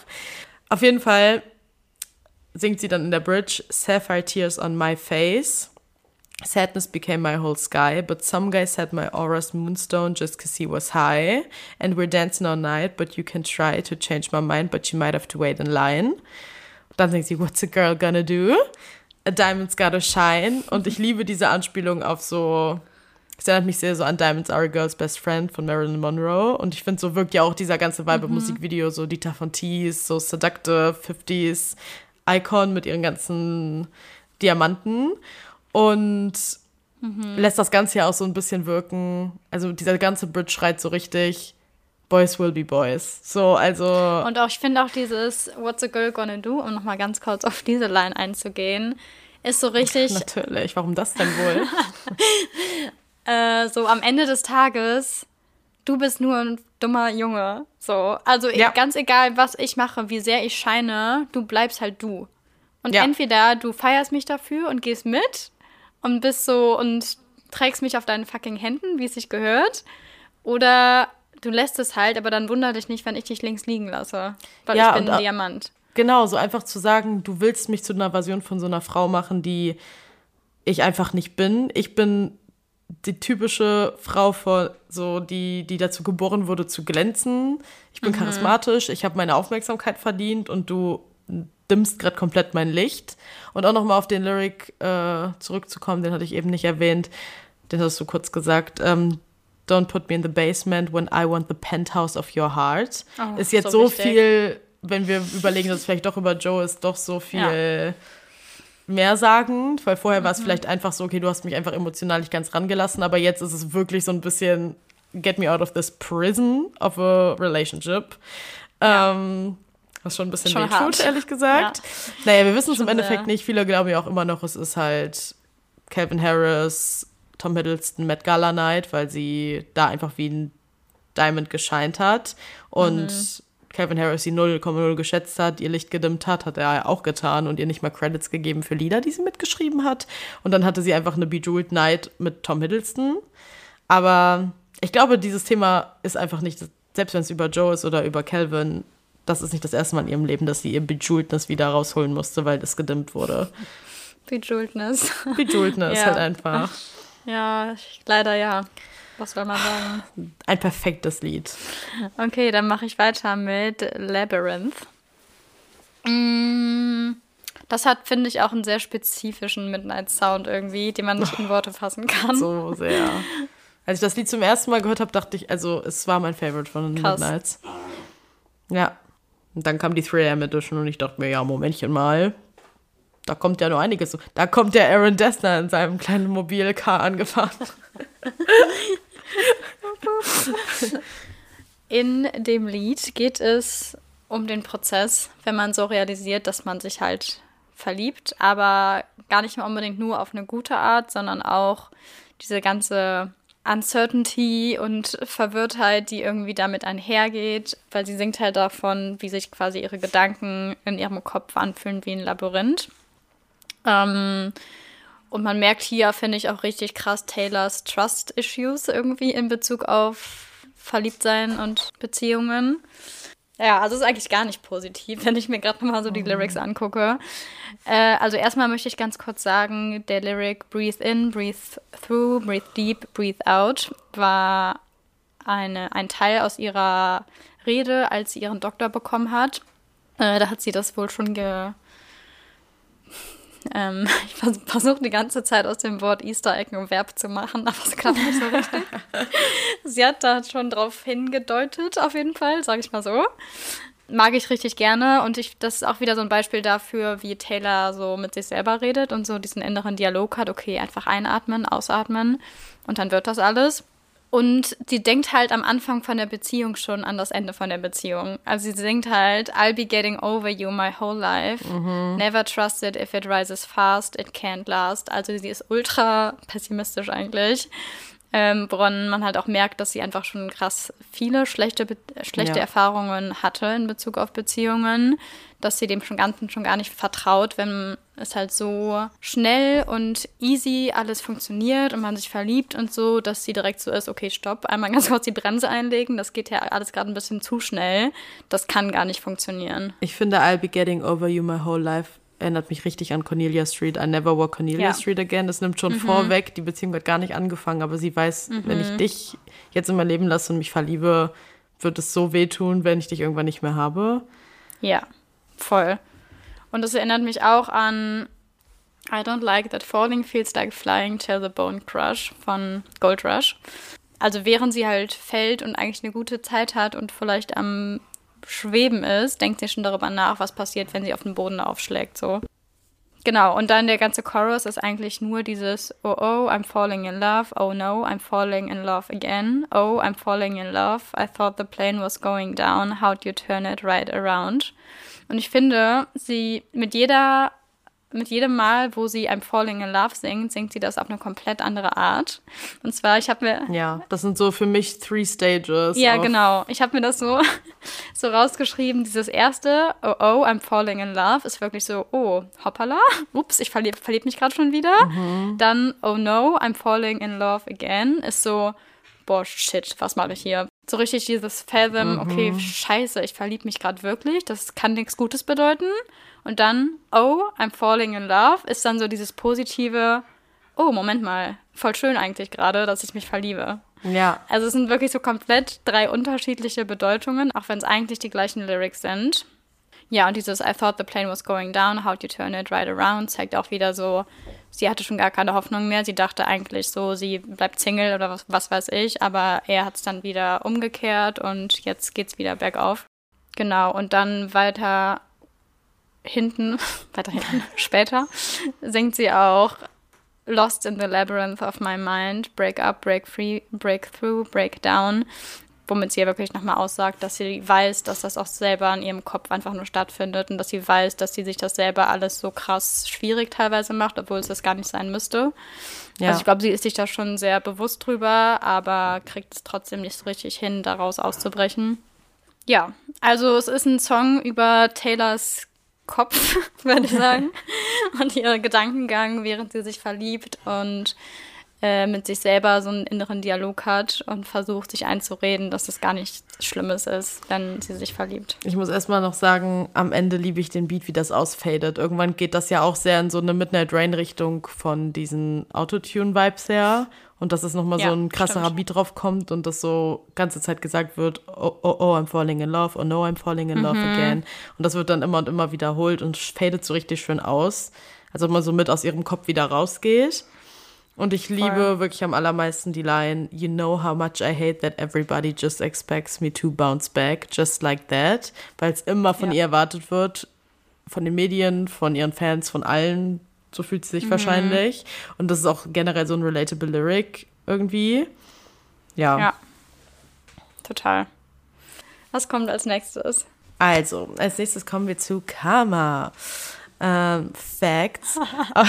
Dein Ernst? Hilfe. Also, es gibt zwei Karma-Versionen, will ich jetzt erstes sagen. Eine normale und eine mit featuring Ice Spice, die viel später noch rauskam und dazu dann auch noch randomly ein Musikvideo am 27.05.2023. So, so, richtig viel später, aber sie brauchte, glaube ich, einfach nochmal ein Musikvideo mit ganz vielen Easter Eggs, die wir dann bekommen für ja. was dann kommt. Danke dafür. Es ist auch ein iconic-Video und ein so schön ja, ästhetisches sehr. Video. Ich muss sagen, für mich gar nicht aus hat gar keine Gründe, aber für mich existiert die Version featuring Ice Hat gar keine Gründe, nicht, sagt er. Ich, ich, das ist für mich wie Bad Blood featuring Kendrick, Kendrick Lamar. Das sind keine schlechten Versionen, aber es, für mich sind einfach nicht relevant. Ich höre die einfach nicht gerne. Halt null. Ja, mich catcht es halt auch null. Und so, wobei ich Bad Blood mit Kendrick Lamar noch wirklich gerne mag, was so den Flow angeht, finde ich wirklich, Ice, featuring Ice Spice ist super schlecht umgesetzt worden. Das ist so ein schlechter Flow, das ist einfach ein Cut und auf einmal rappt sie. Also das, das über, weiß man hätte es ja in dem Beat belassen können mhm. von Karma, aber es hat einen ganz komischen Übergang. Ähm, deswegen werde ich jetzt auch nicht so auf die Lyrics von der Featuring-Version eingehen, ähm, mhm. sondern auf das Main-Lied auf dem Hauptalbum. Also grundsätzlich erstmal der Titel sagt es halt literally schon, worum es in diesem Lied geht. Sie wow.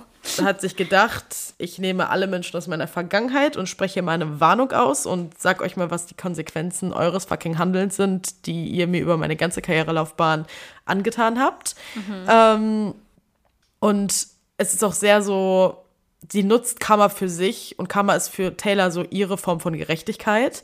Ihr wurde so oft Unrecht angetan, dass sie aber jetzt mit dem, was sie jetzt alles erreicht hat und den Stand in ihrer jetzigen, den Punkt jetzt in ihrer jetzigen Karriere so reflektiert sehen kann und sagen kann, Karma war mein fucking, hm. ist my bitch. So, das alles hat sich gelohnt, was ich durchgemacht habe, weil jetzt werde ich so rewarded dafür, dass alle ihr Fett wegbekommen und ich mhm. endlich das bekomme, was mir zusteht weil ich immer nur wie Scheiße behandelt wurde. Und ähm, ich finde auch Karma zieht sich wie so ein krasser Faden durch ihre ganze Diskografie. Also es ist so oft ja einfach schon immer ein Konzept, wie sie Leuten Karma so zurückgibt oder darauf singt. Jetzt nicht, indem sie Karma wirklich sagt, aber das ist einfach, weil ihr so oft schon Scheiße angetan wurde, schon immer ein Thema in ihrem Leben. Und ich glaube, Karma ist für sie wirklich ja. wie so eine Religion einfach. Ihr Gott einfach. Ja, wirklich.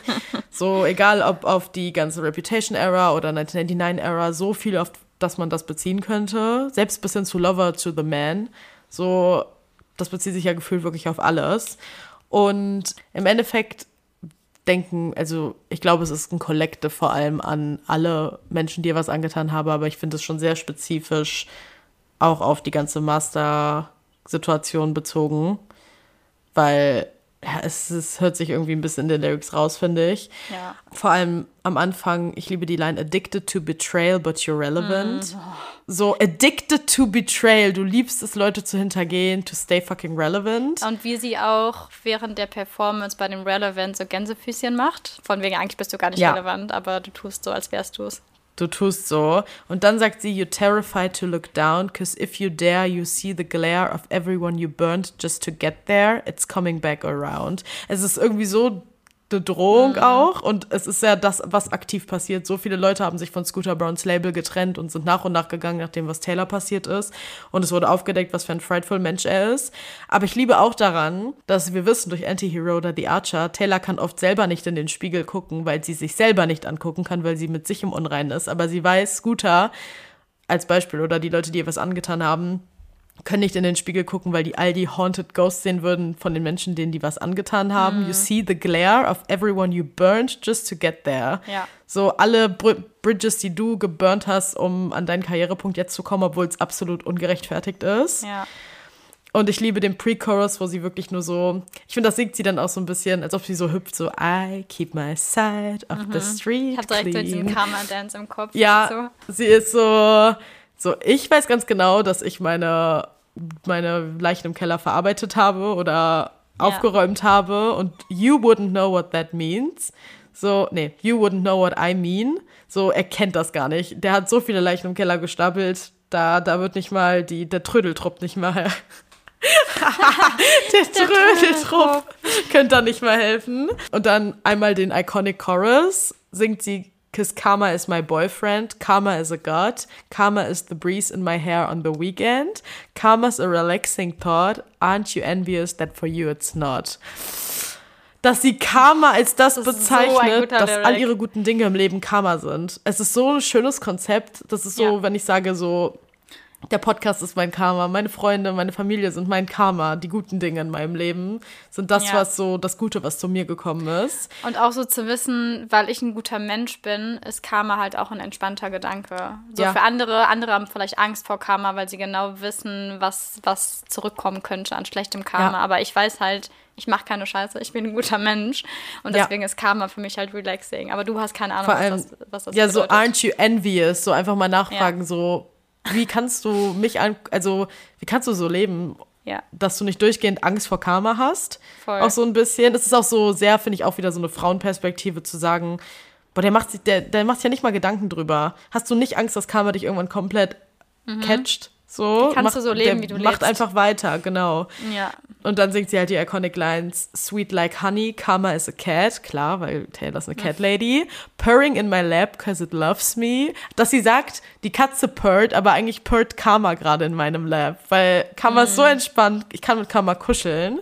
Flexing like a goddamn acrobat, me and Karma vibe like that. Sie ist einfach so mit Karma. Close, close, close. Und im zweiten ja. Verse dragt sie noch die ganze Zeit wahrscheinlich Scooter weiter. Alleine, weil sie singt My Pennies Made Your Crown. Ich finde, daran merkt man das sehr, weil My Pennies, das Geld und mm. die Mühe und mein Herzblut, meine Musik ja. machen, meine geben Musik dir deine halt. Krönchen, dass du da aufgezogen hast, aber du dir selber aufgezogen hast, muss man ganz klar betonen. Mm. Und dann aber zu sagen, don't you know that cash ain't the only prize? It's coming back around. So, dein Preis wirst du noch zahlen. Du hast gerade Cash vielleicht als Preis, aber der Preis von Karma wird dich noch catchen.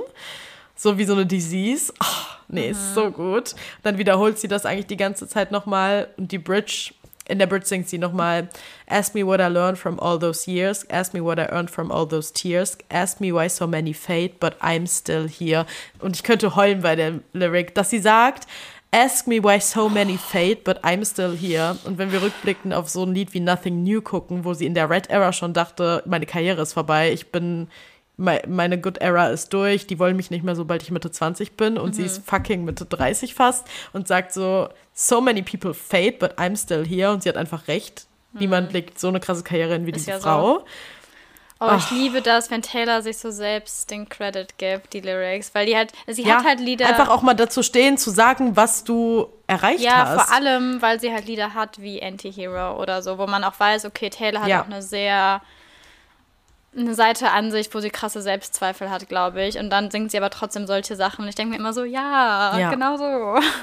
Und dann gibt es einen Breakdown, den hat sie nicht so oft in Liedern, aber da gibt es einen fucking Breakdown. Und da singt sie auch so ein bisschen düsterer und die Musik wird gedämpfter und sie sagt dann so ein bisschen drohlich so, Karma is the thunder, rattling your ground.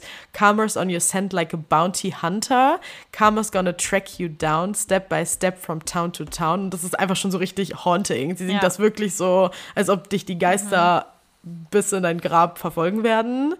Und dann Sweet Like Justice, Karma is a Queen, Karma takes all my friends to the summit, Karma is the guy on the screen coming straight home to me. Damit sagt sie ja wieder so ein bisschen Karma is my boyfriend. Zu dem Zeitpunkt halt obviously Joe, weil er ein Schauspieler ist. Aber deswegen singt sie jetzt auf der Eras Tour, hat sie jetzt ja schon einmal gesungen, ja. Karma is the guy on the Chiefs, weil sie es jetzt auf Travis bezieht. Und wie iconic von ihr, dass sie genau ein jemanden datet aus einem Footballteam, wo sich das reimt. So, es hätte gar nicht gepasst, hätte sie gesungen, Karma is the guy on the Eagles oder so Es ist einfach Chiefs. Es war ein Invisible String, das hat, passt perfekt da rein.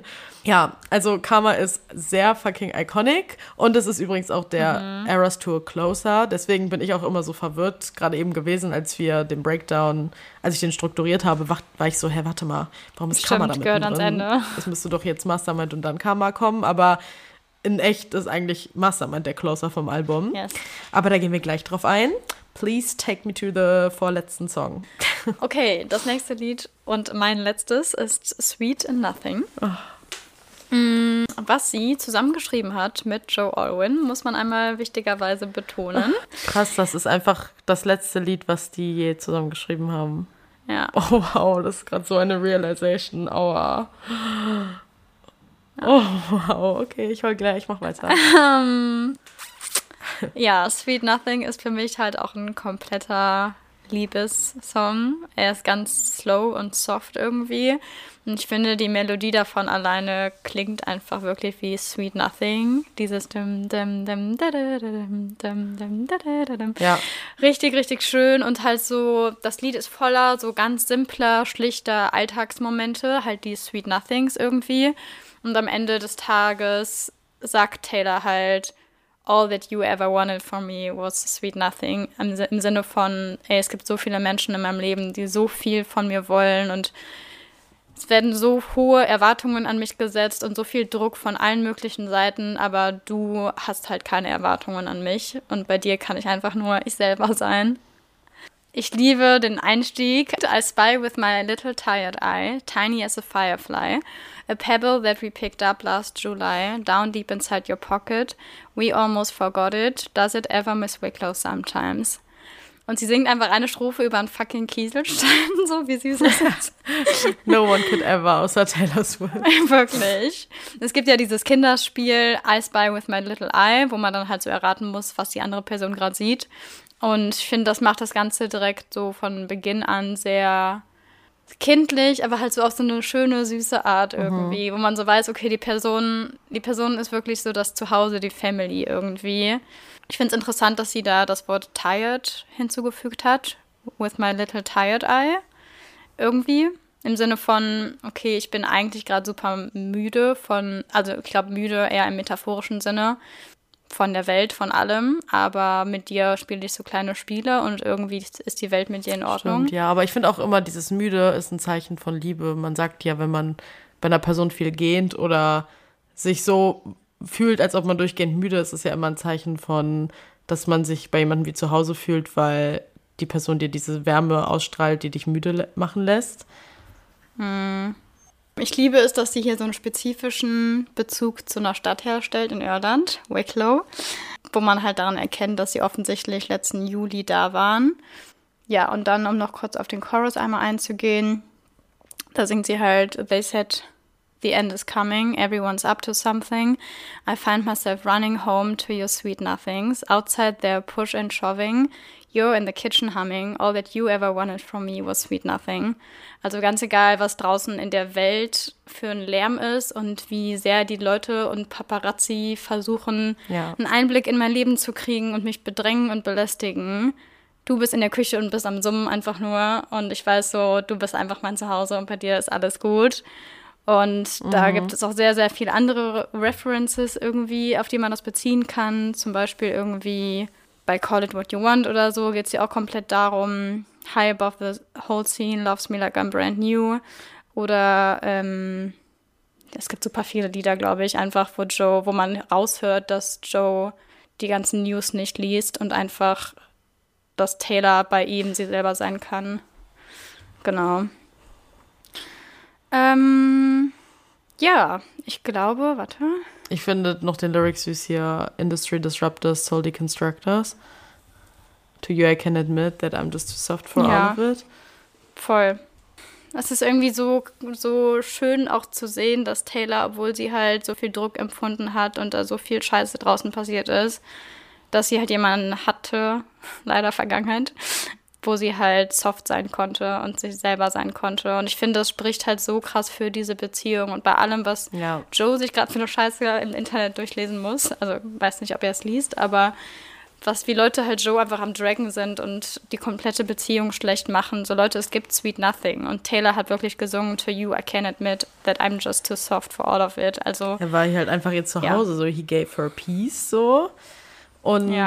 Ich finde auch noch an dem Lied die Bedeutung an sich so schön, dass Sweet Nothing ja auch sehr negativ gesehen werden kann. Also manche Leute mhm. singen an Liedern so Sweet Nothing. Du hast mir einfach nur so schöne Augen gemacht, gut zugeredet, aber eigentlich war das so Sweet Nothings. Du wolltest mich einfach nur ausnutzen, während sie Sweet Nothing benutzt als etwas, was sich wie Heimat anfühlt und Ruhe und diese Ruhe, give you a silence that only comes when two people understand each other. So, das ist für mhm. sie Sweet Nothing, es ist was Schönes, etwas bei jemandem anzukommen. Ja. Ach. Okay, kommen wir schon zu unserem schon. Wow, Linda, nach fast drei schon. Stunden gefühlt kommen wir schon zum letzten Lied. Wir sind schon. auch nur bei der Hauptedition mit den 13 Liedern.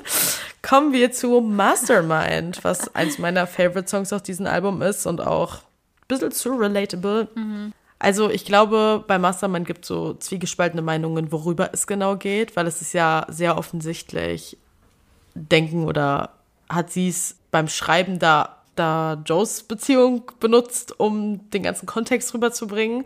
Aber gerade jetzt, nicht nur nach der Trennung, sondern grundsätzlich, finde ich, hat sie, glaube ich, einfach eine spezifische Situation benutzt, um zu beschreiben, wie sie sich uns allen gegenüber fühlt und den Fans.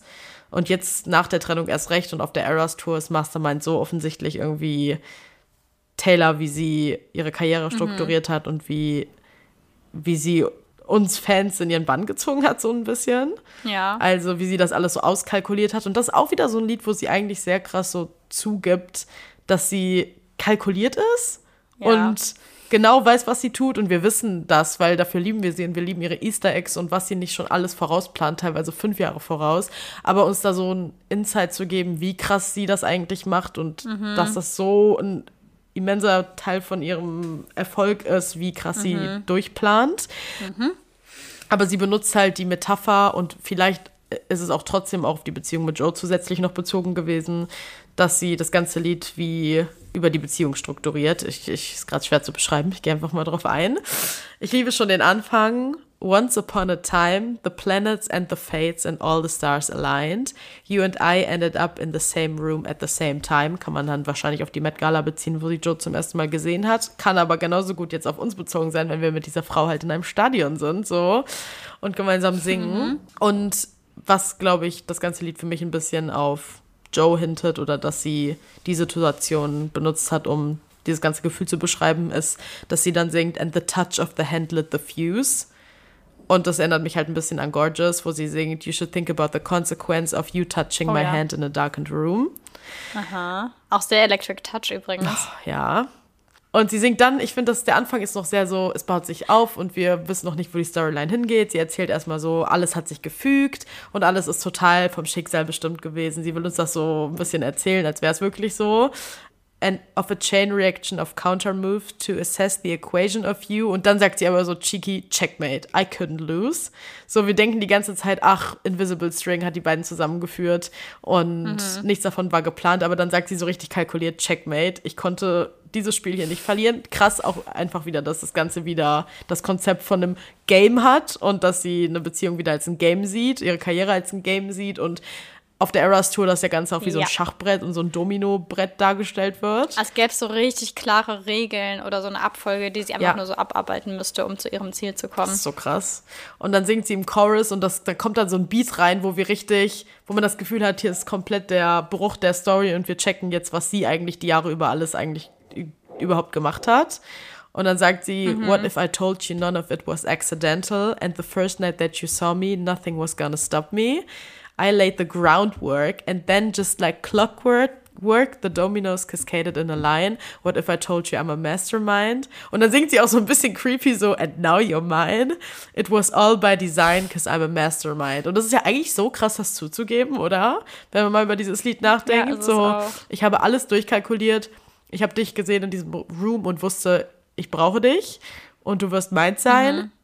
Genauso mhm. gedachte sie sich das wahrscheinlich auf die Fans bezogen und dachte all die Jahre über hinweg, ich spanne meine Karriere so, dass ich nicht meine Fans verliere und immer mein Status an Fame mhm. immer weiter wächst und ich weiß, was ich will. Ja, und für mich ist es auch so ein bisschen dieses, dass sie zugibt, wie viel Spaß sie an Easter Eggs hat und dass sie wirklich immer alles ja. bis ins letzte Detail plant und dass wir uns das nicht alles ausdenken, sondern ich bin halt ein Mastermind und jetzt mit diesem Lied sage ich euch das mal. Ja, und ich liebe den Verse 2 und ich, ich liebe es einfach generell, wenn Taylor Swift schafft, es auf alle Frauen zu beziehen und uns so ein Gemeinschaftsgefühl dafür mhm. zu geben. Und das ist auch underrated Feeling of Midnights, fällt mir gerade auf, dadurch, wie oft wir es jetzt erwähnt haben. Sowohl Vigilante Shit als auch Bejeweled, als auch Mastermind und später in der 3am Edition Would have, could have, should have und sowas, sind so universal woman feelings, die sie beschreibt mhm. und was mhm. Frauen machen Voll. müssen in dieser Gesellschaft, um durchzukommen. In Verse 2 singt sie nämlich, You see, all the wisest women had to do it this way, because we were born to be the pawn in every lover's game.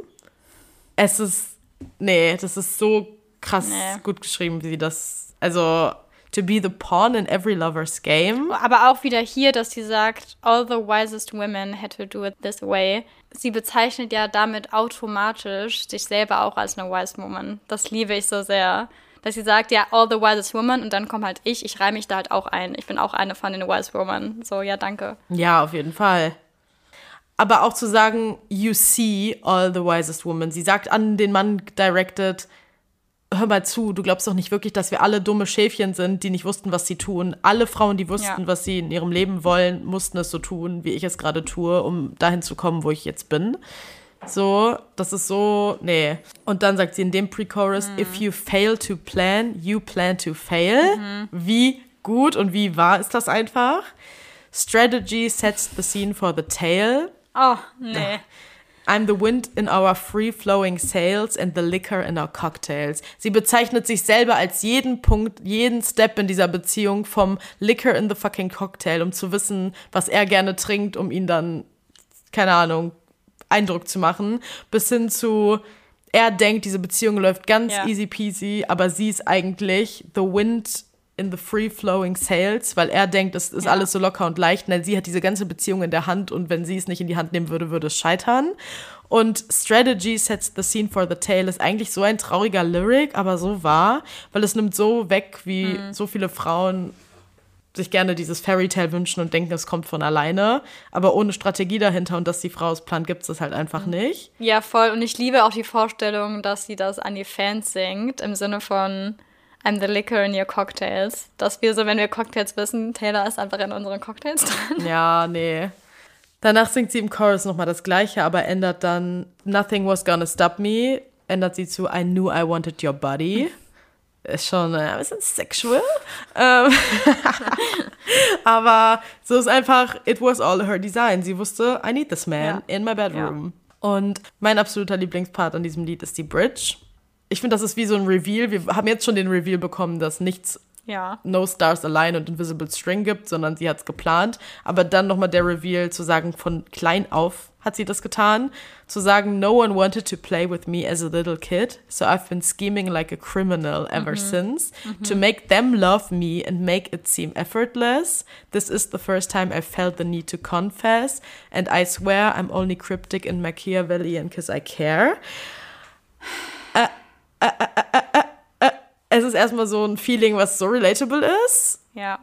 Also dieses Scheming to make people like you, gerade als ein pathological people pleaser, so wie wir es auch sind, mhm. so zu wie ein Natural wirken zu wollen in die Außenwelt, aber alles zu schemen und zu denken, I need to make people like me, weil ja. ich kann nicht damit klarkommen, wenn jemand mich nicht mag. So. Ja, voll.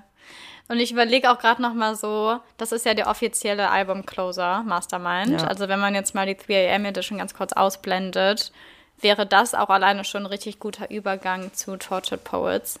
Weil sie ja wirklich ja. singt, I've been scheming like a criminal, während sie die ganzen ja. Akten da offenlegt irgendwie und zugibt, dass sie ein Criminal ist. Ja, also und wie oft diese ganzen gepasst. Beziehungen und Sachen, über die sie schon gesungen hat, eine Art Crime-Scene darstellen und Scheming. Scheming ist der ja. Inbegriff von dem, was die Frau tut. Sich selber bewerten, Spiele aus Beziehungen ja. machen, was nicht alles. So, sie muss es immer in der Hand haben und planen. Ja. Auf jeden Fall endet das Lied dann nochmal mit dem Chorus, aber dort flippt so die Perspektive. Mhm. So I told you none of it was accidental. Auch, dass sie sagt, so ist das erste Mal, dass ich confessen muss. Mhm. Wenn es sich auf Joe bezieht, passt es ja auch sehr gut, dass davor Sweet Nothing kam, dass sie zu ihm immer sagen kann, wie sie sich fühlt, aber auch so ein bisschen uns endlich nach Jahren zu confessen, mhm. wie sie uns in den Bann gezogen hat. Und dann singt sie nochmal, and the first night that you saw me, nothing was gonna stop me. I laid the groundwork and then saw a white smirk on your face. You knew the entire time. You knew that I'm a mastermind. Mhm. Und yeah, all you did was smile. Und das ist so es passt so sehr zwar auch zur Beziehung, aber auch so auf uns bezogen. Sie denkt ja. so, these people eat it up, wenn ich meinen Easter Eggs droppe. die lieben mich ja dafür. Die wissen, wie ich bin und die wissen, ich kann kompliziert sein. It must be hard to be rooting for an anti-hero. Aber die wären nicht nach 20 Jahren gefühlt. Okay, chill out. Naja, obwohl Doch. es gar nicht mehr so lange ja. bis 20 Jahre sind.